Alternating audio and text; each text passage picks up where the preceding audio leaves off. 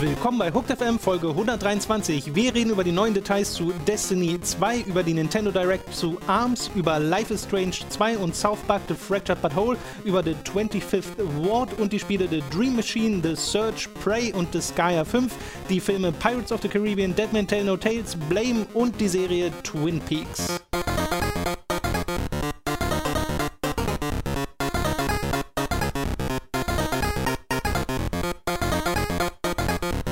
Wir hoffen, liebe Zuhörer, ihr habt äh, genauso schönes Wetter und eine genauso erquickende Atmosphäre wie wir gerade in diesem sonnendurchfluteten Büro. Wir haben gar nicht so viel im Intro zu bequatschen, außer dass ich äh, ab Donnerstag ein paar Tage frei mache. Das heißt, ich bin im Stream nicht anwesend diesen Donnerstag und auch im Podcast nächste Woche nicht. Da kümmert sich Robin um etwaigen Ersatz und so weiter und so fort. Seht ihr dann würde ich einfach sagen. Genau, mit dem Stream schauen wir halt noch, ob wir den machen, weil er Feiertag ist oder wie wir ihn machen. Also es genau. kann sein, dass er kürzer ist oder gar nicht ist, müssen wir mal gucken. Ähm, Podcast kriegen wir auf jeden Fall hin. Richtig. Okay, das soll es eigentlich schon sein. Wenn du nichts weiter hast, würde ich sagen, können wir direkt mit den News anfangen. Mhm. Beginnend mit. Gibt's ja ein paar. Genau, beginnend mit dem Gameplay-Reveal für Destiny 2, das wir uns ja live angeschaut haben, zumindest teilweise im letzten Stream. Da könnt ihr sogar unsere Reaktion euch anschauen, wenn ihr die Aufzeichnung des letzten Livestreams verfolgt. Und da wurden zahlreiche Details zum Spiel bekannt gegeben und es ändern sich schon durchaus viele kleinere und teilweise auch größere Sachen, aber das Grundkonzept, an dem tut sich recht wenig. Und wenn man jetzt als Außenstehender auf das schaut, was sie von Destiny 2 gezeigt haben, und das ist ja auch so ein bisschen die Reaktion des des Internets, dann sieht es halt aus wie Destiny 1. Mhm. Also weil sie am Interface wenig geändert haben, weil es grafisch in, in die gleiche Kerbe schlägt. Und der gängige Internet-Kommentarwitz unter Gameplay-Trailern ist, oh, netter DLC. Mhm. Den habe ich bestimmt dreimal gelesen. Weil der Witz daran ist, dass DLC ja oft ähnlich ist zum Hauptspiel und das auch hier so aussieht. Genau. Ich glaube, das, das, war, da habe ich. Ich glaube schon, ich glaube, das. Ich, das ich warte noch auf eine Erklärung, aber ich glaube, dass das gemeint ist. Wie war denn deine Reaktion, Robin? Äh, tatsächlich auch sehr ähnlich. also zunächst, also ich habe mich da auch echt drauf, war halt sehr gespannt darauf, weil ja die großen naja, indirekt wurde, wurden halt große Versprechungen gemacht mit den Kommentaren, wie halt alles neu gemacht werden muss und Foundation neu legen und sowas. Und das hat für sich, für mich alles sehr danach angehört, dass halt einfach ein neues Spiel wirklich komplett entwickelt wird. Aber jetzt habe ich, wenn nicht DLC, ich will, DLC finde ich jetzt auch ein bisschen groß, das Wort, oder eher gesagt klein, klein das Wort. Für mich wirkt es halt sehr äh, entweder wie so eine MMO-Expansion, so World of Warcraft-mäßig, mhm. oder ein, ein Assassin's Creed-Sequel, das halt jährlich erscheint ähm, wo halt einfach ne, sich so das alles genommen wird, das ganze Gameplay, das ganze Fundament und das einfach in einem anderen Setting äh, mit, mit neuem Content aufgefüttert wird. Ähm, und was ich halt mir erwartet und erhofft habe, ist ein Sprung wie von Assassin's Creed zu Assassin's Creed 2, wo das Kern-Gameplay bestehen bleibt, aber alles drumherum wird über den Haufen geworfen und wie wir dieses Kern-Gameplay erleben, wird komplett neu dargestellt. Äh, und das ist halt das komplette Gegenteil. Das ist wirklich identisch in, in, in der Art und Weise, wie es sich präsentiert zu Destiny 1 mit den La über das, also es geht über die Ladezeiten bis zu den kurzen ähm, äh, ähm, Audiobeschreibungen der Quest, die du dann hörst, über die, wie du dann spawnst, die, die Ladezeit aus, also diese Ladezeitsymbole, das Interface. Das ist wirklich alles so ähnlich bis gleich, dass ich da halt auch sehr das Gefühl eines einer Erweiterung bekomme oder eines eines sehr kurz entwickelten Sequels und nicht eines neuen Fundaments. Ja, na, es wirkt, also Fundament meinen sie da, meinten sie da wahrscheinlich eher auf technischer Seite, ne? Darüber haben wir ja schon mhm. mal geredet, dass wohl Destiny 1, dass es schwer war, Inhalte für dieses Spiel zu entwickeln, eben weil die Technologie dahinter so komisch war, so mhm. wie es aussieht. Und das haben sie jetzt wohl vereinfacht. Und was sie halt machen wollen, was sie sagen, dass sie machen wollen, ist einfach deutlich mehr Story-Missionen und auch mehr Story-Fokus, dass du auch mit den Charakteren unterwegs bist und nicht nur eine, Stimme im Hinterkopf mhm. hast von diesem Ghost, der dir ein bisschen was erzählt, ja. ähm, sondern dass das sich alles etwas nahbarer anfühlt. Und ich habe mir halt nochmal so Zusammenfassungen durchgelesen von dem, was sie wirklich hinzufügen. Und das mit den Ladebildschirmen, was du erwähnst, das, da erinnern sie auch ein bisschen was dran, dass man nicht mehr immer in den Orbit zurückgeht, um Sachen anzuwählen, mhm. sondern dass du mitten aus der Spielwelt so ein Ding aufmachen kannst. Director heißt es, glaube ich. Und von dem wählst du auch anderen Planeten an und kannst dann direkt dorthin. Aber dann, da kommt natürlich das, trotzdem eine Ladezeit, ne? Genau, da kommt ja. trotzdem eine Ladezeit, aber nur eine. Ja, ja klar. Man muss nicht erst wieder ja, in den Orbit zurück und dann, ja, also das wird Streamlining, würde man sowas, glaube ich, ja, nennen. Ja, das ist halt auch was, ne, das hätte ich mir auch, also ja. Klar, also nee, ich will das auch gar nicht über Wert verkaufen mhm. oder so, aber zumindest ist es eine Komfortfunktion, die mhm. dazukommt. Aber bei Destiny gab es ja auch viele Sachen, wo man sich schon gefragt hat, als man das Original gespielt hat. Ich meine, bei dir gibt es dokumentiert irgendwie vier Videos bei Giga oder so darüber, über die Merkwürdigkeit dieses Spiels. Ähm, dass davon jetzt viel gefixt wird, ist auch, äh, denke ich, etwas, was man erwarten kann, dass sie auch sagen, sie wollen diese äh, diese etwas offeneren Areale besser machen, dass da NPCs sein sollen, die dir Quests geben, die nennen sie hier Adventures mhm. aus Gründen, äh, dass es dort sowas geben soll wie Lost Sectors, was klingt wie so eine Art Dungeons, äh, die man aus dieser Welt begeht. Es gibt es ja in ähnlicher Form auch in Destiny 1, dass du auch ab und zu mal irgendwo in eine Struktur reingehst ja. und äh, dann oft ja in den Maps unterwegs warst, wo auch die Strikes gespielt haben. Ne? Ja, genau. Ähm, wie genau das hier ist, äh, also so ganz äh, detailliert weiß ich das nicht, dass es insgesamt vier Planeten geben soll. Planeten in Anführungszeichen, man ist teilweise auch auf dem Satelliten unterwegs, aber ihr wisst, was ich meine. Mhm. Vier anwählbare Welten sozusagen. Mhm. Ähm, und das, was man auf der Erde spielt, ist ja nicht das, was man schon in, im Hauptspiel das auf der Erde gespielt hat. European Dead Zone, wenn ich mich recht erinnere. Genau, diese, dieses Waldgebiet. Genau, das war, ist halt auch so ein Ding, was man im, ich glaube, im ersten Trailer zu Destiny gesehen hat. Das ist halt auch zumindest hm. so eine Zone, die halt ausgeschnitten okay. wurde im Ursprungs-Destiny. Okay. Und dass sie sich gesagt haben, wir machen jetzt wieder nur ein Hub. Mhm. Äh, die Farm ist das, was wohl auch auf der Erde sein soll, dieses neue, die neue Heimat der Guardians sozusagen, damit sie das nicht mehr splitten, weil jetzt am Ende von Destiny gab es drei oder so, dieser Social Es gab das Reef, es gab Hubs. den Tower und es gab halt noch so ein geheimes Social Space, was du freischalten musstest. Okay. Ob es noch eins gab, weiß ich gar nicht. Also drei Aber kommt, dass sie das halt konsolidieren wollen auf einen Ort, wo sich die Leute halt wirklich sammeln. Ja, das, da bin ich auch sehr gespannt, was halt. Also ich bin A immer noch nicht der Überzeugung, dass ein separates Social Space, Space eine gute Idee ist, wo das alles andere halt eigentlich, ich sollte, finde, das ganze Spiel sollte ein Social äh, Space sein. Naja, ähm, es ist das Äquivalent bei MMOs zu einer Stadt.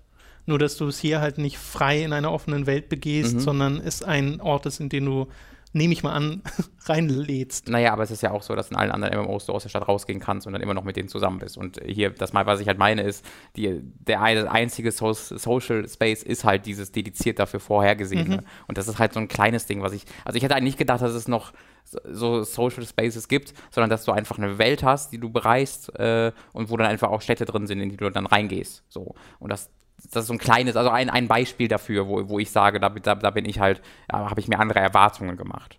Nicht, dass das halt immer noch genau so ist, dass du halt in einem okay. Eine andere Ort auswählst, wo du dann Leute also, treffen kannst. Was dir lieber wäre, wäre so eine persistente, zusammenhängende Welt als dieses durch Ladebildschirm getrennte äh, vereinzelte. Auf, auf, auf, das auf jeden Fall, genau. Also, dass ich halt A, immer in diesen Director gehe, um so zu connecten und nicht in der Spielwelt irgendwas habe. Das ist halt so ein kleines Ding. Aber wenn ich darüber nachdenke, so ein Mass Effect hat ja auch eine sehr aufgeteilte Welt. Da hast du ja auch ständig ja. Ladezeiten. Aber da wirkt es unglaublich viel dynamischer. Also in, in Mass Effect habe ich, hab ich eine Idee, wie die Dinge zusammenhängen.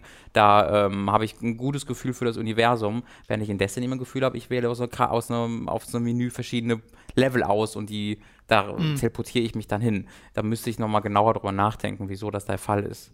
Ja, das kann ich jetzt auch nicht so genau ja. beantworten, außer dass man halt aus einem Menü diese Sachen auswählt. Ja, ich glaube, es liegt daran, dass halt äh, wirklich in den bisher, und das soll ja hoffentlich dann geändert werden, wenn ich es richtig verstanden habe, ähm, dass diese nicht-Social Spaces einfach wirklich tot waren im All Destiny 1. Mhm. Das waren ja wirklich einfach nur leere Maps, wo genau. Monster gespawnt sind und das steril, war es, ja. genau. Und das hat sich halt überhaupt gar nicht wie eine echte Welt angefühlt, sondern einfach hier eine random Map, hier spawnen wir Gegner rein. Und ähm, das wäre halt für mich echt wichtig, dass du in dieser Map halt Charaktere triffst, vielleicht kleinere Settlements, irgendwie genau. in irgendeiner Art und Weise Dinge, die diese Welt halt sich echt anfühlen lassen. Ja, sie haben auch gesagt, da wollen sie halt wieder Events einbauen, die sollen aber diesmal ein bisschen herausfordernder sein, ein mhm. bisschen besser sein als das, was sie im Hauptspiel gemacht haben.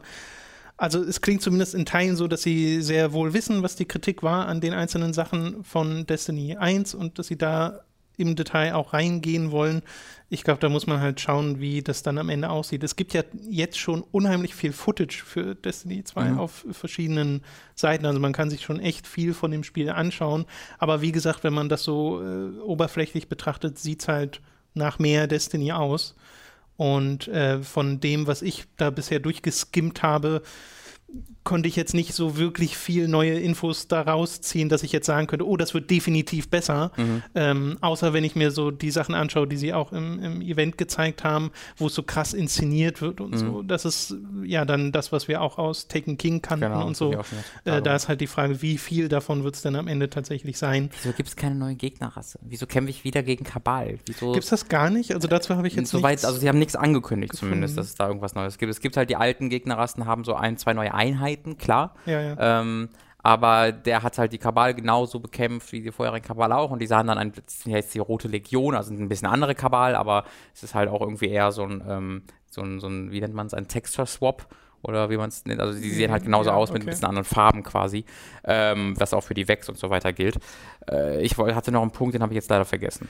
Wie war es denn bei den Halo-Spielen? Da kämpfst du ja im ersten gegen die Covenant und gegen mhm. die Flood und das sind dann so die zwei Gegnergruppen. Genau, dabei bleibt es auch. Was sie halt gemacht haben, ist dann zum Beispiel bei Halo 2 dann die Brutes genau, eingeführt genau, bei Brutes den Covenants. Und die sind dann wirklich anders gewesen. Ne? Also die, allein dadurch, du hattest dann ja und die wohl haben sich dann ja losgelöst von den Covenants, sodass du dann plötzlich drei äh, Three-Way-Fights ja. hattest. Ja. Und in Halo 3 kamen dann etwa noch die Forerunner-Maschinen so wirklich dazu, die mitgekämpft haben. Also das war auch nie so ein, hier hast du eine gigantische neue Rasse ja. oder eine ganz neue äh, irgendwie Fraktion.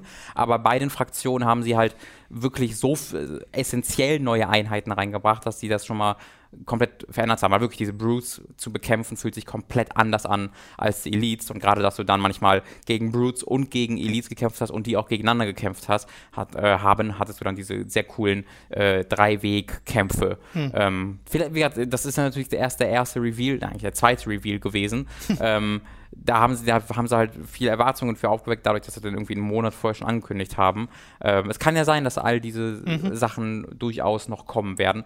Bei mir hat man halt wirklich so diese Erwartungen runtergeschraubt, die wurden runtergeschraubt durch dieses, dieses 27-minütige Strike-Video. Also die haben einen einen Strike, also das Gameplay von einem Strike halt veröffentlicht. Mhm. Und das geht, glaube ich, 27 Minuten. Äh, und da hätte ich dir nicht sagen können, dass das nicht Destiny 1 ist. Also mhm. das, das, die, das Interface unten links von, den, von den Fähigkeiten ist ein bisschen anders. Daran hätte ich erkannt, dass irgendwas anders ist. Aber ansonsten hätte ich dir von den Bosskämpfen, über die Präsentation, über die Dialoge nicht sagen können, äh, dass das nicht, äh, zumindest Taken King ist, weil die Dialoge halt schon so ein bisschen selbstironischer und lustiger ja. sind. Aber ansonsten sieht es einfach wirklich, wirklich, wirklich aus wie Destiny 1. Äh, und das finde ich halt schade also ich finde, bei einem großen Sequel muss man schon sehen, dass es nicht das, das vorherige Spiel ist auf den ersten Blick. Hm. Es gibt noch so ein paar andere Sachen, die sie äh, ändern. Zum Beispiel, dass irgendwie jetzt Clans integriert sind im Spiel, so mhm. richtig, dass du einen Clan erstellen kannst und ein bisschen individualis individualisieren kannst. Äh, wie war das vorher? Ging das nur über dieses mhm. externe Ding? Über ja, Website ne? oder App. Genau und dass diese Clans in Gruppen, also ihre Gruppe öffnen können, sodass Solospieler, wie genau das ist, ich glaube mit einem Menü oder sowas, mhm. dann äh, durchbrowsen können und sagen können, okay, dieser Gruppe trete ich bei, mhm. um dann dieses, was sie Guided Gaming machen äh, oder nee, Guided Games machen mhm. äh, zu können, dass die dann zusammen mit diesen erfahrenen Spielern äh, einen Raid machen oder äh, Strikes oder sonst irgendwas. Aber dass sie immer noch nicht sowas haben wollen wie ganz klassisches Matchmaking. Ich muss sagen, also Strikes, da gab es ja Matchmaking schon. Ähm, das war für die Raids. Ja, klar. Äh, beziehungsweise es gibt ja sogenannte Nightfall-Strikes, die halt sehr, sehr schwierig waren und da war dann auch wieder kein Das war bei den Raids, wo sie kein klassisches Matchmaking Genau, bei Raids gab es das gar nicht. Genau. Bei Raids konntest und das wollen sie wohl auch nach wie vor nicht. Äh, genau, finde ich immer noch nicht großartig, weil ich verstehe das, dass das nicht ideal wäre, aber lass, lass doch mir die Entscheidung, ob ich diese nicht ideale Spielerfahrung haben möchte. Ähm, weil da bin ich halt skeptisch, ob, ähm, also A, wie viele Clans da Bock drauf haben. Komm, wir nehmen einen mit, der das gar nicht kennt. Äh, und den guiden wir dann dazu. Das ist so eine romantische Vorstellung von Online-Gaming. Weil was ich mir eher denke, ist, dass ich dann mir irgendwie eine Gruppe suche und wenn die dann merken, dass ich das nicht kann, pisst sind und äh, ja. sich das dann so endet irgendwie. Ähm, das ist, ist, ist eine sehr romantische, schöne Vorstellung, dass Online-Gaming so funktioniert. Destiny hat auch eigentlich eine echt coole Community von dem, was ich so gesehen habe. Äh, deswegen, ich hoffe sehr, dass das funktioniert. Es wäre echt toll. Aber klassisches Matchmaking ähm, hätte ich ein bisschen komfortabler einfach gefunden. Hm. Ja, zum, ja, ja.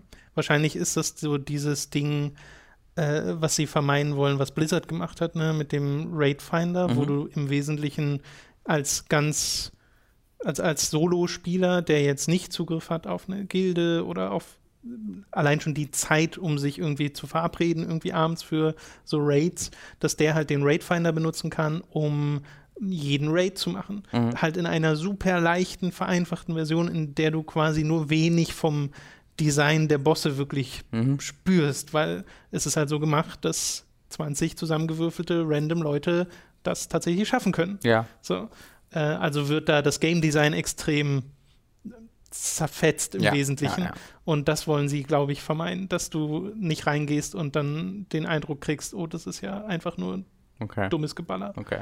Könnte ich mir vorstellen. Also das ist jetzt Spekulation. Ja, klar, das, ich das, das, ich, da das basiert jetzt nicht auf Interviews oder sowas, aber äh, das wäre das, was ich mir vorstellen könnte. Genau, was gibt es noch? Äh, sie haben diese neuen Subclasses die, was ich vorher nicht wusste, das habe ich erst heute gelesen, äh, wohl drei der alten Subclasses ersetzen. Mhm. Dass es jetzt nicht mehr den Defender gibt, nicht mehr den Sunslinger und nicht mehr den Blade Dancer. Und dass sie ein paar der Fähigkeiten von diesen Klassen aber reintegrieren, äh, von diesen Subklassen reintegrieren in die Hauptklassen. Aber auch nicht zu 100 Prozent, sodass der Sunslinger sich zum Beispiel nicht mehr wiederbeleben kann, Dafür kann er jetzt andere heilen. Das muss man sagen, quasi, du hast gesagt, in Destiny 1, weil die es nicht wissen äh, oder nicht mehr so im Kopf haben, gab es drei Klassen. Jede Klasse hatte drei Unterklassen. Genau. Eine kam später erst dazu. Ursprünglich waren es zwei, wenn ich mich recht erinnere. Kann ich auch vertun. Also jedenfalls haben die drei Unterklassen äh, und jeweils, das war gerade jeweils eine Unterklasse von jeder Klasse, die du aufgezählt hast. Also jede Klasse hat quasi noch zwei alte Unterklassen und eine neue Unterklasse. Genau. Ja, ja, ja. ja. Und ich meine, die neuen Klassen, die sie gezeigt haben und der Typ mit dem Schwert, das das sah schon sehr spaßig aus. Aber zwei. Was denn? Dass es die drei gleichen Klassen gibt und dann die, die, die zwei identische Unterklassen haben und eine nur neu yeah. ist, das ist kein Sequel, Tom. Das ist wirklich, das finde ich, das ist, das, du hast in, in fucking World of Warcraft Add-on mehr neue, ne, neue Sachen. Das ist so, als wenn World of Warcraft ja, Add-on. Aber nicht in der Hinsicht, das ist der falsche Vergleich.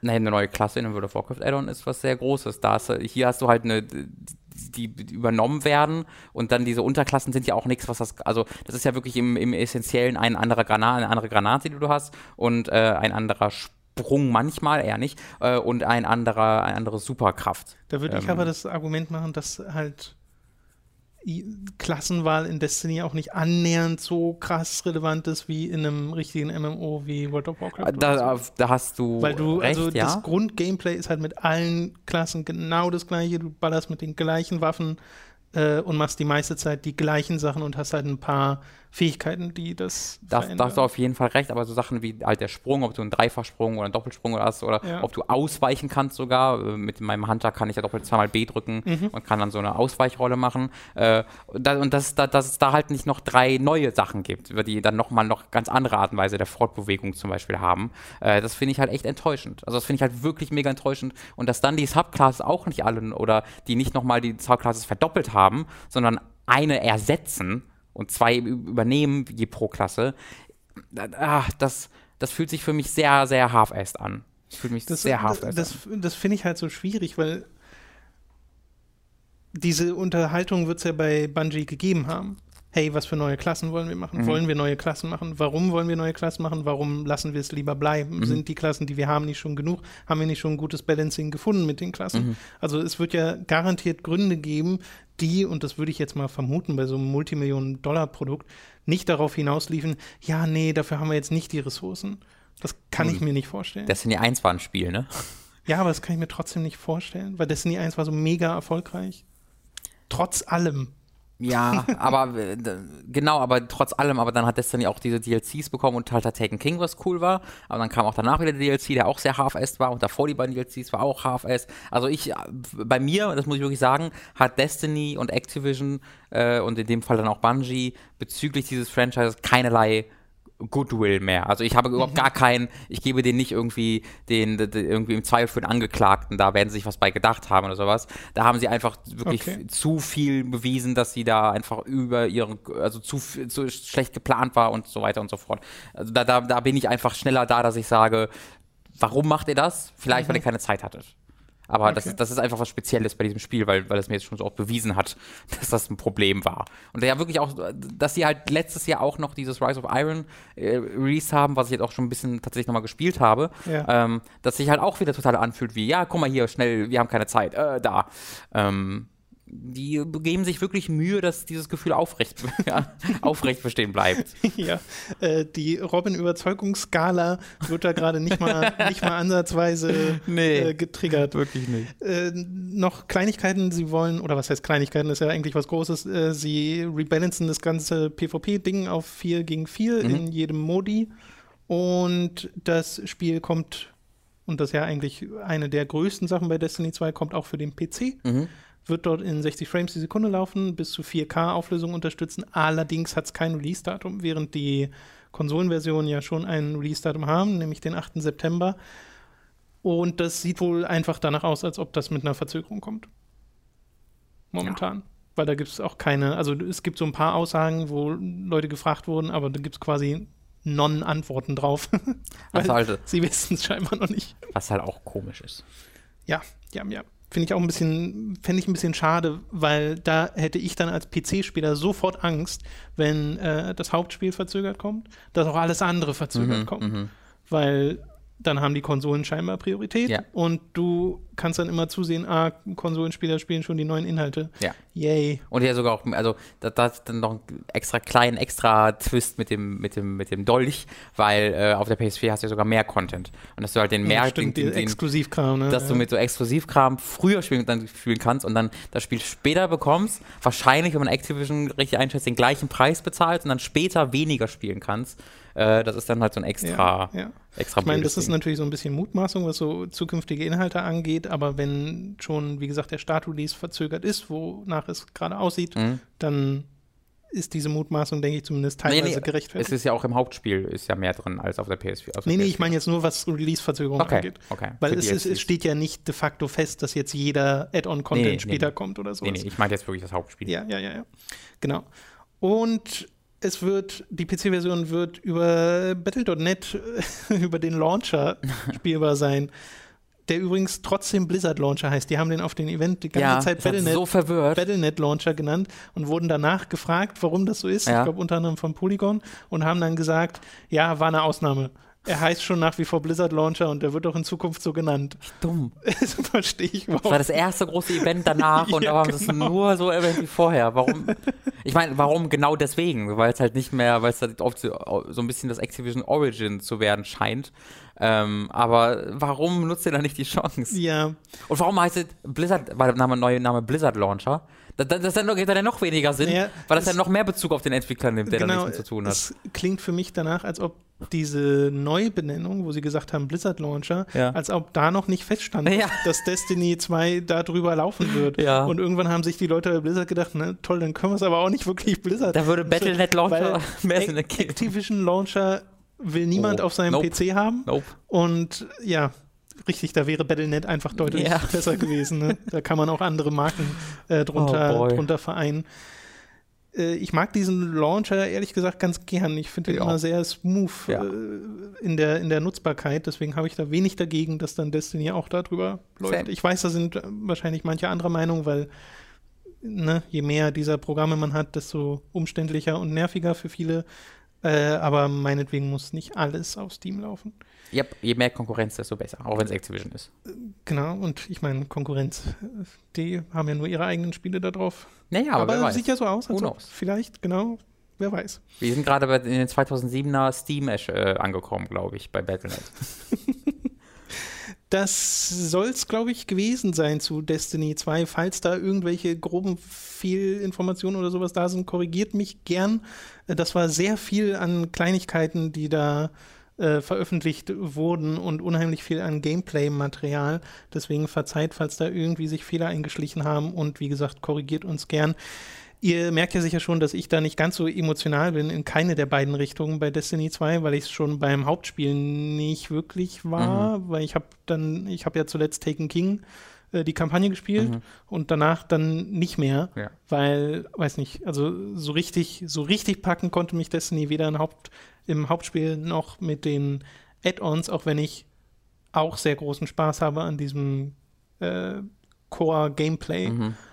Aber ich bräuchte, glaube ich, was ganz anderes drumherum. Ich glaube, ich wäre auch eher auf deiner Seite, dass ich mir eine persistentere Welt wünschen würde und wirklich eher diese klassische Online-Rollenspielerfahrung, die sie ja ganz bewusst, also sie bezeichnen sich ja nie so, ne? Ja. Sie haben ja von Anfang an gesagt, sie wollen nicht als MMO betitelt werden, ja. weil sie das nicht sind und sind sie auch nicht so richtig. Ja. Sie sind so ein Zwischending.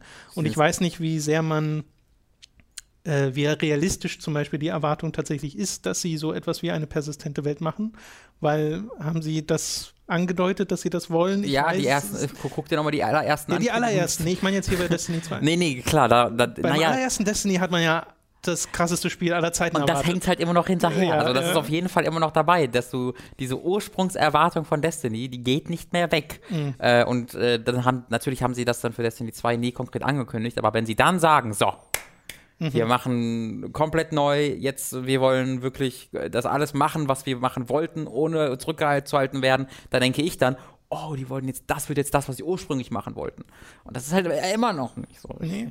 Also ich glaube, die Revolution sollte man sich da oder darf man da gar nicht mehr erwarten, sondern eher vielleicht sogar so ein bisschen das, was Destiny zu Release sein sollte, wobei ich das Gefühl hatte, dass das schon Taken King dann war, weil ja viel verbessert wurde in den äh, Folgejahren nach dem Ursprungsspiel. Und das Spiel hat ja nicht umsonst so viele Fans, die dann da auch dabei waren, dann mit Iron King natürlich auch wieder seine Kritiker hatte. Aber ich glaube, es wird halt einfach, wie du schon sagst, Destiny 1 in mehr und ja. in Detail besser aber nicht in komplett anders. Okay. Klingt zumindest sehr danach, als ob es das wird. Okay, das soll es äh, gewesen sein. Zu Destiny 2 kommt, wie gesagt, am 8. September, zumindest für Xbox One und PlayStation 4.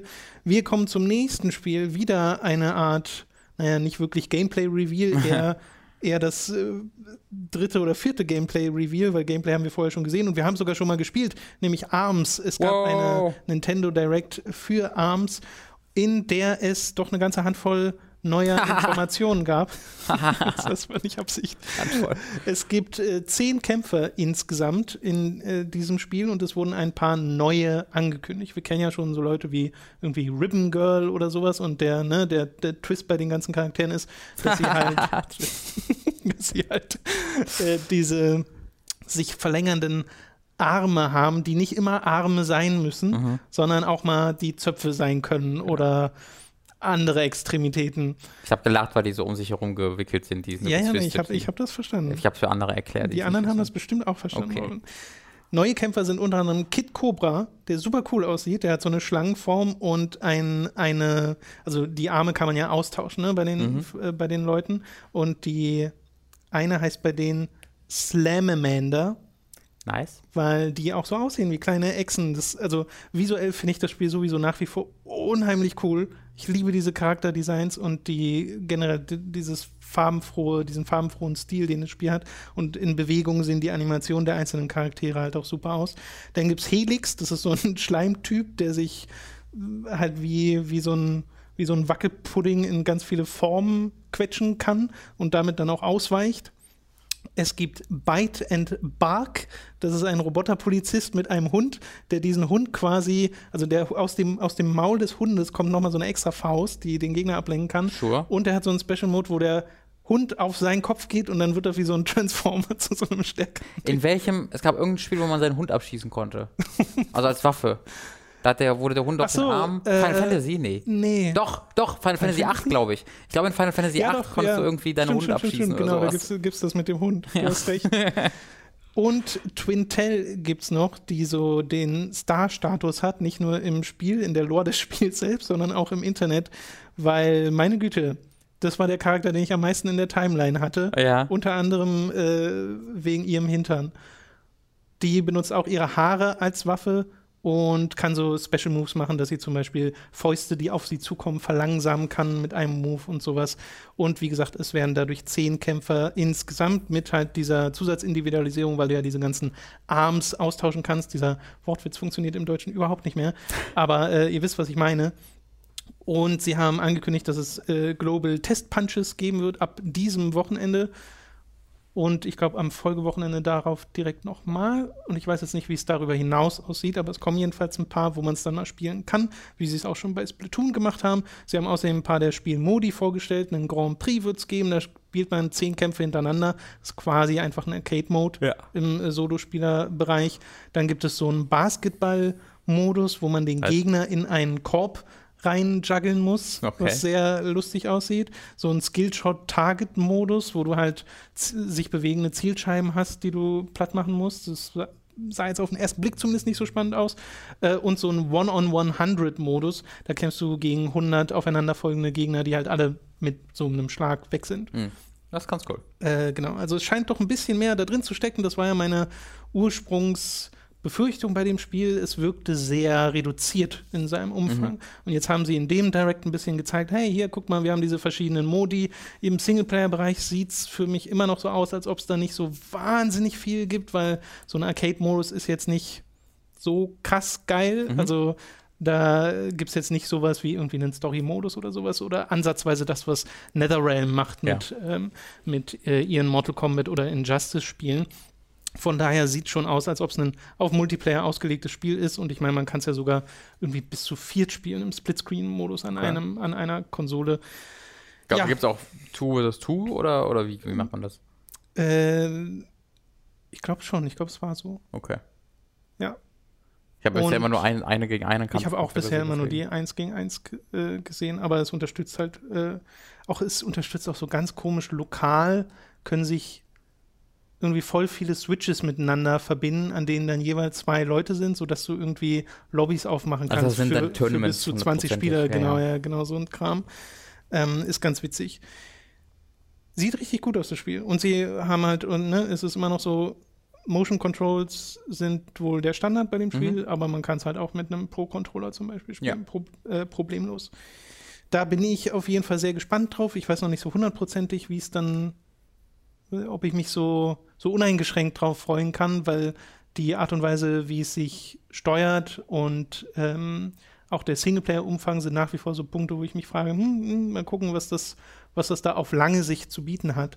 Aber wenn Splatoon irgendein Indikator sein soll, dann kann das wieder, kann das wieder mehr, als es am Anfang danach aussieht, weißt du? Weil bei Splatoon hätte ich vorher auch nie erwartet, Nee, dass das so, so reinhaut. Auf jeden Fall. Ja. Also bei dem, also ich werde jetzt nichts groß zu sagen. Ich habe es halt gespielt und fand es relativ lame, aber ist auch, glaube ich, einfach nicht mein Spiel. Naja, ist ja allein schon, weil es ein Kampfspiel ist, was ja sowieso nicht so Das deins ist ist. Und dann ein Punkt, Kampfspiel ja. mit Motion Control. Ja, genau. Ist, da, da, da muss ich mich einfach ein bisschen enthalten. Nee, ist ja okay. Kommen wir zu einer Neuankündigung von Don't Not Entertainment, den Entwicklern von Life is Strange. Die haben so ein kurzes Video gemacht, in dem sie sich bedanken dafür, dass über drei Millionen Spieler ihr, äh, halt ihr, ihr Life is Strange Teil 1 gespielt haben. Und sie kündigen ein Life is Strange 2 an. Das Mhm. wird es geben. Allerdings gibt es noch keine großen Details dazu. Wir wissen nur, dass ein Life is Strange 2 kommt. Was bei einem Indie-Game, das sich drei Millionen Mal verkauft hat Ja, in anscheinend. Indie ja Ähm, nicht wirklich. Das ist ja ein Square-published. Ursprünglich Ding. auch? Ich glaube auch ursprünglich. Oh, das ja, wusste ich gar nicht mehr. Ähm, aber natürlich trotzdem ein kleineres Projekt, was auch für Auf jeden Don't Not so ein bisschen Make or Break war nach Remember Me. Mhm. Äh, und dass sie äh, das dann sich drei Millionen Mal verkauft, da ist es eigentlich keine große Überraschung, dass sie daran festhalten. Sie entwickeln ja gerade noch Vampyr, Vampire, mhm. wenn man das nennen möchte. Das ich glaube, man soll es einfach Vampire aussprechen. Vampyr. Das sah ganz cool aus, als ich es auf der Gamescom gesehen habe. Ähm, müsst ihr mal in die Podcasts von der, von der Game, letzten Gamescom gucken. Da habe ich ein bisschen ausführlicher auch darüber gesprochen. Äh, und äh, das ist halt so wieder so ein so großes Fragezeichen hinter. Da glaube ich jetzt nicht, dass der Riesenerfolg wird, der Life is Strange wurde. Äh, und ich glaube, bei uns beiden gilt ja, wir mochten auf jeden Fall, was sie versucht haben. Und wir mochten ja, ja ähm, deren Präsentation, die Musik und sowas. Am Ende hat sich dann halt echt so ein bisschen verloren, so ein bisschen ordentlich sogar, fand ich so. Oder wie war da Meinung, deine Meinung nach? Ja, nee, also ich würde, ich tue mich schwer, diese Story wirklich als gut zu bezeichnen, mm. die Life is Strange erzählt hat. Mm. Ich mochte sie in vielen Einzelheiten, aber das, was sie gesamt, worauf sie gesamt hinauslief, war jetzt auch nicht so das, was ich als die Spitze des äh, Storytellings bezeichnen würde. Aber das, was sie dort erzählen und die Art und Weise, wie sie es erzählen, was ja so ein bisschen reinging in die Kerbe von den Telltale-Spielen, mhm. aber halt mit diesem Teenie-Drama-Fokus, das fand ich irgendwie sehr, sehr erfrischend. Ja, und es hat dazu und geführt, dass wir bei die dir Die Ästhetik war sehr schön. Butterfly weggeguckt haben danach. Stimmt. Es war eines unserer, also es war ein bindendes Erlebnis. Ja, genau. Es war, war hervorragend. Ja, bei Life is Strange ist so ganz komisch. Es gibt sehr viele Leute, die dieses, dieses Spiel super lieben. Mhm. Also wirklich lieben. Mhm. Und dann gibt es auch sehr viele, die es überhaupt nicht leiden können, mhm. gerade weil es halt so ein bisschen awkward geschrieben ist und so. Äh, ja, bin ich sehr gespannt, wie das dann im zweiten Teil aussieht. Ich, also ich, ist, ist ja auch, glaube ich, offensichtlich, welches Ende sie nehmen werden. Ähm, die Frage ist natürlich, ob es überhaupt die gleichen Charaktere sein werden. Das. Vielleicht machen sie ja ein eine Anthologie, eine, eine Anthologie, nennt man es, glaube ich, draus, wo ähm, sie in, in, dem Universum mit verschiedenen Figuren, die alle irgendwie eine ähnliche Kraft erhalten. Das ist ja auch ganz cool. Das wäre mir, wär mir auch fast lieber, würde ich sagen, wenn sie jetzt nicht unbedingt das weiter erzählen. Das wäre mir auch, äh, glaube ich, lieber. Ich halte es für sehr, sehr unwahrscheinlich, mhm. weil Chloe und Max halt so mhm. ähm, prägnante Charaktere waren, die auch so sehr in, ja, also die haben ja echt Einfluss gehabt. Also ja. von Cosplay und sowas her, da ist es ja wirklich so Chloe auch sehr, sehr beliebt. Ähm, deswegen würde es mich sehr wundern, wenn sie das loslassen würden, dass da verkaufen sie einfach so, oder da, da lassen sie einfach so ein bisschen die eierlegende Wollmilchsau fallen, wenn sie das machen. Ähm, aber ich finde die Idee einfach cool, so ein Universum zu haben mit irgendwelchen Figuren, die diese Kraft erlangen und dann zu sehen, was sie damit machen. Äh, mhm. Äh, das, das hat sehr, sehr ziemlich viel Potenzial weitere, nicht Ankündigung oder Neuankündigung, sondern eher eine Re-Ankündigung eines Release-Datums, nämlich South Park The Fractured But Whole hat jetzt einen Release-Termin, nämlich den 17.10. Am 17. Oktober kommt dieses Spiel endlich raus, wenn denn Ubisoft diesmal Wort hält und es auch tatsächlich bis dahin fertig wird. Aber ich schätze mal, dass, äh, wenn sie sich dem nicht 100% sicher wären, sie das dieses Mal nicht gesagt hätten, weil dieses Spiel ja bekannt dafür ist, nicht dann rauszukommen, wann Ubisoft sagt, dass es rauskommt. Bin sehr gespannt, was da. Also ich glaube, das wird ein sehr klassisches Sequel. Ja, ähm, ich, das, ich das wird ja einfach daran gelegen haben, irgendwie, äh, dass Troy und, äh, nee, wie heißen sie? Troy Stone, wie heißen sie? Matt Stone und Troy Parker? Ich glaube schon. Ich glaube schon. Äh, dass die einfach nicht so gut mit so einem Jahr, jahrelangen Projekt irgendwie zusammenarbeiten, deren, äh, ich kann sehr diese Dokumentation empfehlen, wo sie ähm, die begleiten, wie sie die erste Folge einer neuen Staffel schreiben und halt wirklich am Abend vorher oder in der Nacht bevor der Ausstrahlung mit der Folge fertig werden. Also die Nacht durcharbeiten und dann geben sie quasi in der Nacht oder den Abend oder den Morgen vielleicht auf jeden Fall ein paar Stunden vorher äh, geben sie quasi die Folge an den Sender, damit er die ausstrahlen kann, weil die auch vor, bevor, vor, eine Woche vorher nicht wussten, was sie da machen. Mhm. So, das, also so arbeiten die halt äh, und äh, das natürlich auch daran liegt, dass es immer sehr aktuell ist. Ähm, und dann halt von da aus in so ein Projekt reinzugehen, wo du halt über mehrere Jahre an dem gleichen Projekt arbeitest und mit einem riesigen Team, das im Voraus äh, Termine einhalten muss, ich glaube, das wird da so ein ganz essentieller Bestandteil von sein, weil die, die sprechen ja auch fast alle Rollen selbst ein. Mhm. Ohne die beiden geht das Spiel einfach nicht. Äh, ich kann mir sehr gut vorstellen, dass das so ein bisschen daran liegt, weil ich kann mir sehr schwierig vorstellen, dass sie irgendwie Probleme mit der Technik oder der Engine oder sowas hatten. Das sieht ja wirklich identisch aus zum ersten Teil. Genau, aber ist es ist halt ein anderer Entwickler. Genau, ist halt Ubisoft Montreal, glaube ich. War es Montreal? Ich bin oh, mir gar nicht so sicher. Ich nicht, das muss ich nachschauen. Weil ich weiß auch nicht genau. Es ist auf jeden ja, Fall ein neuer Entwickler, der von Obsidian das Ding übernommen hat, ähm, was dann vielleicht keine so gute Idee war, weil das gleiche Problem gab es schon beim ersten Teil. War ja auch ein THQ-Spiel, wurde THQ verkauft, dann ging es an Ubisoft, dann wurde es da nochmal verzögert. Äh, auch da, also auch der erste hat ja wirklich keine so einfache Entwicklungsgeschichte. Äh, ich gucke gerade nochmal nach dem Entwickler, nur um sicher zu gehen. Aha. Wobei es ja, also ne, Ubisoft ist ja sowieso immer so ein, so ein Ding. Es ist Ubisoft San Francisco. Ah, okay. Es war Montreal ist ja das mega erfahrene Studio. Es war ein relativ neues Studio mit Ubisoft San Francisco. Äh, das ja, ja, kann sein. Mhm. So 100% kenne ich mich bei den Ubisoft-Studios mhm. nicht aus, weil ich finde das immer sehr verwirrend. Ja. Weil es sind ja 50 Stück oder so. Das sind ein paar. In Quebec, genau. in Montreal. So, die letzte News, über die wir Shanghai. diese Woche reden wollen, auch nur etwas Kurzes, aber etwas Unerwartetes und Merkwürdiges.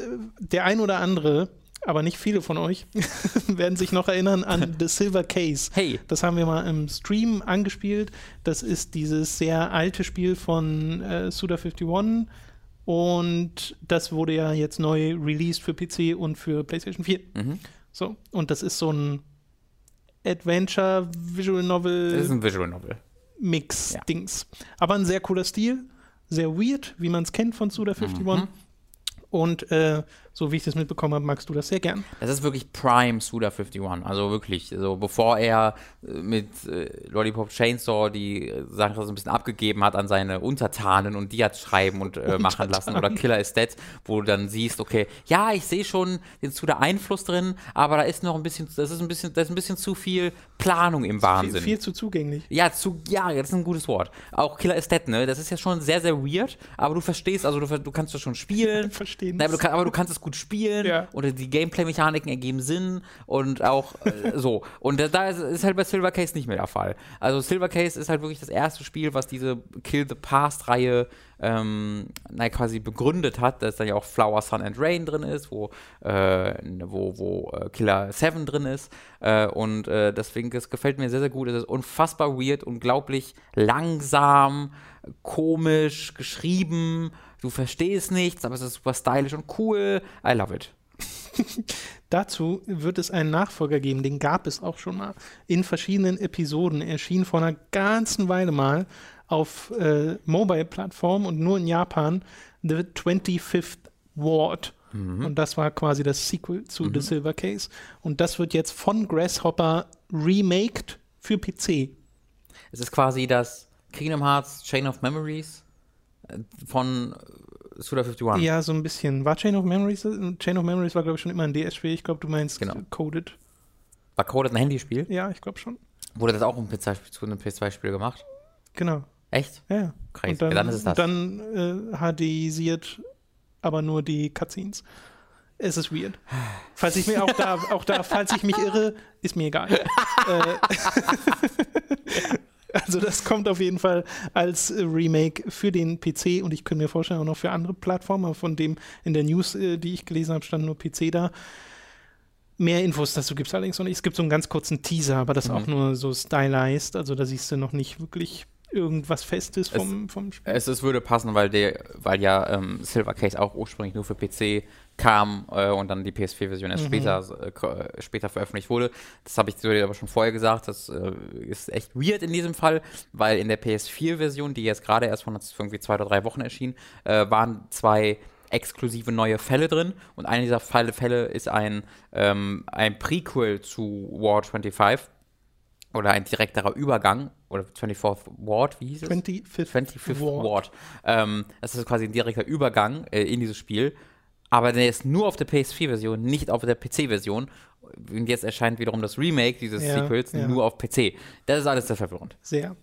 Aber passt aus Suda 51. auch sehr. Ich finde es ich schön, weil das zeigt für mich irgendwie, okay, anscheinend hat sich dann doch schon genug verkauft, dass sie das machen. Ja, es war wohl auch davon abhängig, wie gut sich Silver Case finanziell macht. Da bin ich sehr überrascht von, weil das hat sich ja, also da habe ich kaum was drüber gelesen und hat auch keinen großen. Ja, aber Einfluss vielleicht gehabt, hatten die, äh, was ja in dieser Industrie sehr unüblich ist, realistische Verkaufserwartungen. Genau, wenn es sich halt irgendwie 20.000 Mal verkauft, mhm. vielleicht reicht es ja schon, weil war jetzt ja auch nicht der riesige finanzielle genau. Aufwand.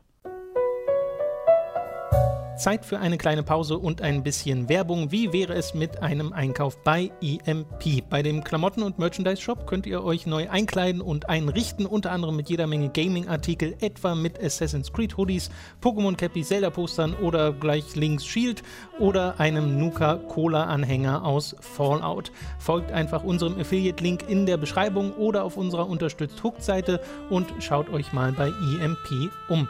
Weiter geht's mit Audible. Über audible.de slash hooked erhaltet ihr einen kostenlosen Probemonat bei Audible und könnt euch folglich ein Hörbuch eurer Wahl kostenfrei aussuchen. Wir reden in dieser Folge ja noch über den neuen Fluch der Karibik-Film. Bei audible.de gibt es auch Hörbücher zu der Reihe. Äh, keine Ahnung, wie die sind, aber hey, warum nicht mal mit unserem Link da reinschauen? Ist ja kostenlos. Also audible.de slash hooked.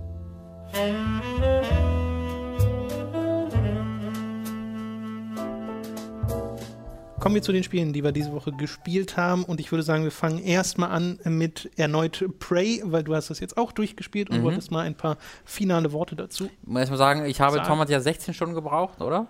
Äh, so ungefähr, ja. Ich habe 30 Stunden tatsächlich gebraucht. Äh, also eben doppelt so lang.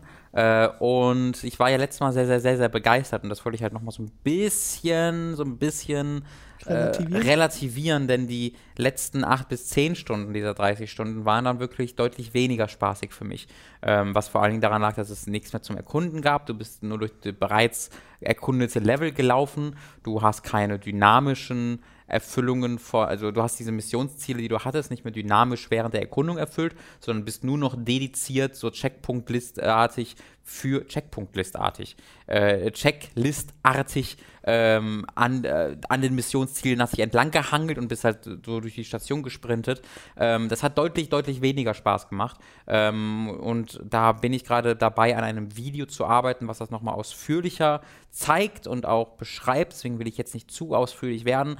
Ähm, ich wollte aber da nochmal relativieren, dass es nicht dieser ganz große Hit für mich jetzt war, den ich mir davon erhofft habe. Und wenn ihr es spielt, würde ich euch raten, eher wie Tom zu spielen. Ähm, wirklich äh, das zu erkunden und dann jetzt nicht euch an jedem Missionsziel entlang zu hangeln, sondern dann auch durchaus so zum Ende zu kommen, weil auch dann zieht sich immer noch ein bisschen, aber es zieht sich halt eher zwei, drei Stunden genau. statt zehn Stunden. Na, wie, hattest du es jetzt so Completionist-mäßig gemacht? Hattest du alle Nebenquests gemacht? Alle, die ich hatte, ja. Okay. Ich, ich, habe nicht alle gemacht, weil es gab so ein, zwei Bugs, dass ich welche nicht okay. annehmen konnte.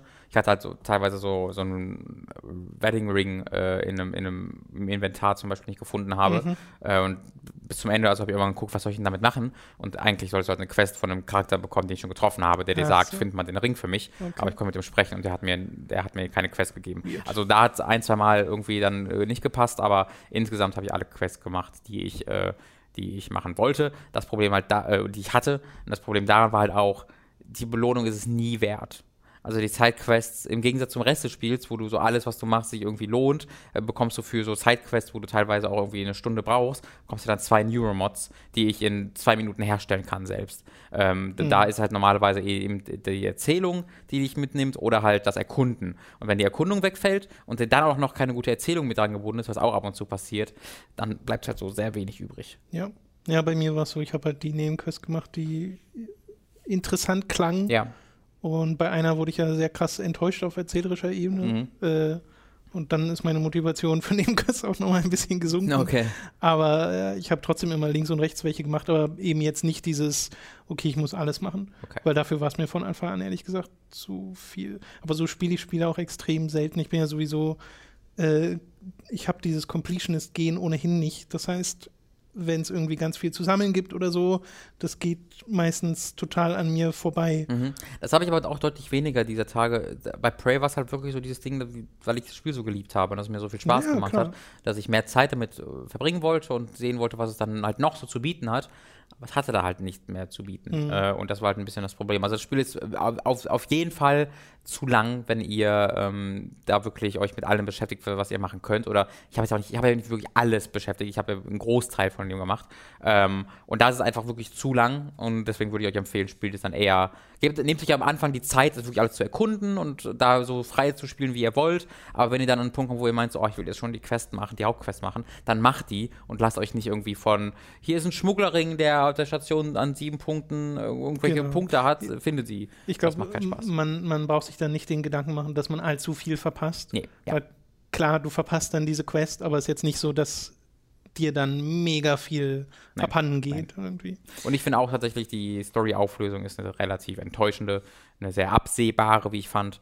Ähm, und äh, dann sehr kontextlos. Also die, die, die haben da eine sehr coole Welt, ein sehr cooles Universum. Taylor Swan ist so eine großartige realisierte Spielwelt, die ein sehr, sehr cooles Mysterium aufbaut, aber das wird dann alles sehr oberflächlich abgehandelt und das wird zwar alles erklärt, aber der Kontext also wird ein bisschen vergessen, so dass ein bisschen mir äh, nicht nur gesagt wird, deswegen ist das, sondern auch äh, dann gezeigt wird, wie die Konsequenzen davon sind und so ist es so, ah, ist übrigens alles so, das Spiel ist vorbei. So, ja, okay. das hatte ich glaube ich beim letzten Mal auch gesagt, dass ich das zwar an und für sich mochte, was sie zum Schluss gemacht haben, aber gerne mehr gehabt genau. hätte weil es wirkt so ein bisschen so wie dieser klassische Film- oder Story-Twist, dass sie dir am Ende noch mal so den Vorhang vor den Augen wegziehen und sagen, und so ist es. Mhm. Und dann kommt dieses Puff, schwarzer mhm. Bildschirm und Lost. du sollst ganz viel drüber nachdenken. Ja. Und das habe ich halt nicht. Bei Prey ist halt sehr wenig zum Nachdenken übrig, weil es, eine sehr, es ist sehr straightforward. Ja. Also es ist nicht sehr komplex genau. in dem Sinne, sondern sehr simpel. Und deswegen, ach so ist es. Okay. Das jetzt, weil dieser Twist an sich ist nicht sehr spannend, sondern was hinter diesem Twist steckt. Und ähm, ich glaube, das Spiel hätte sehr profitiert davon, wenn das so nach zehn Stunden passiert wäre und dann die zweite Spielhälfte Darauf aufbaut. Ja, das stimmt, das stimmt. Das wäre das wär, das wär wirklich das wär wahnsinnig gewesen. cool gewesen. Ja. Äh, haben sie leider nicht gemacht. Trotzdem, auch das möchte ich nochmal dazu sagen, ich hatte sehr viel Spaß mit dem Spiel. Bei mhm. mir war es ja so, dass dann die letzten zwei Stunden, nicht die letzten acht, acht oder was du jetzt gesagt ja. hast, äh, so waren, dass sie sich gezogen haben, wo ich dann dachte, okay, jetzt hätte das Spiel schon vorbei sein können und äh, es hätte dem Spiel besser getan, mhm. was Erzähl- und Spielfluss angeht. Äh, nichtsdestotrotz ein echt tolles Spiel. Wenn ihr auf System Shock, Bioshock, Deus Ex, Deus Ex steht, dann genau. müsst ihr das eigentlich spielen. Yes.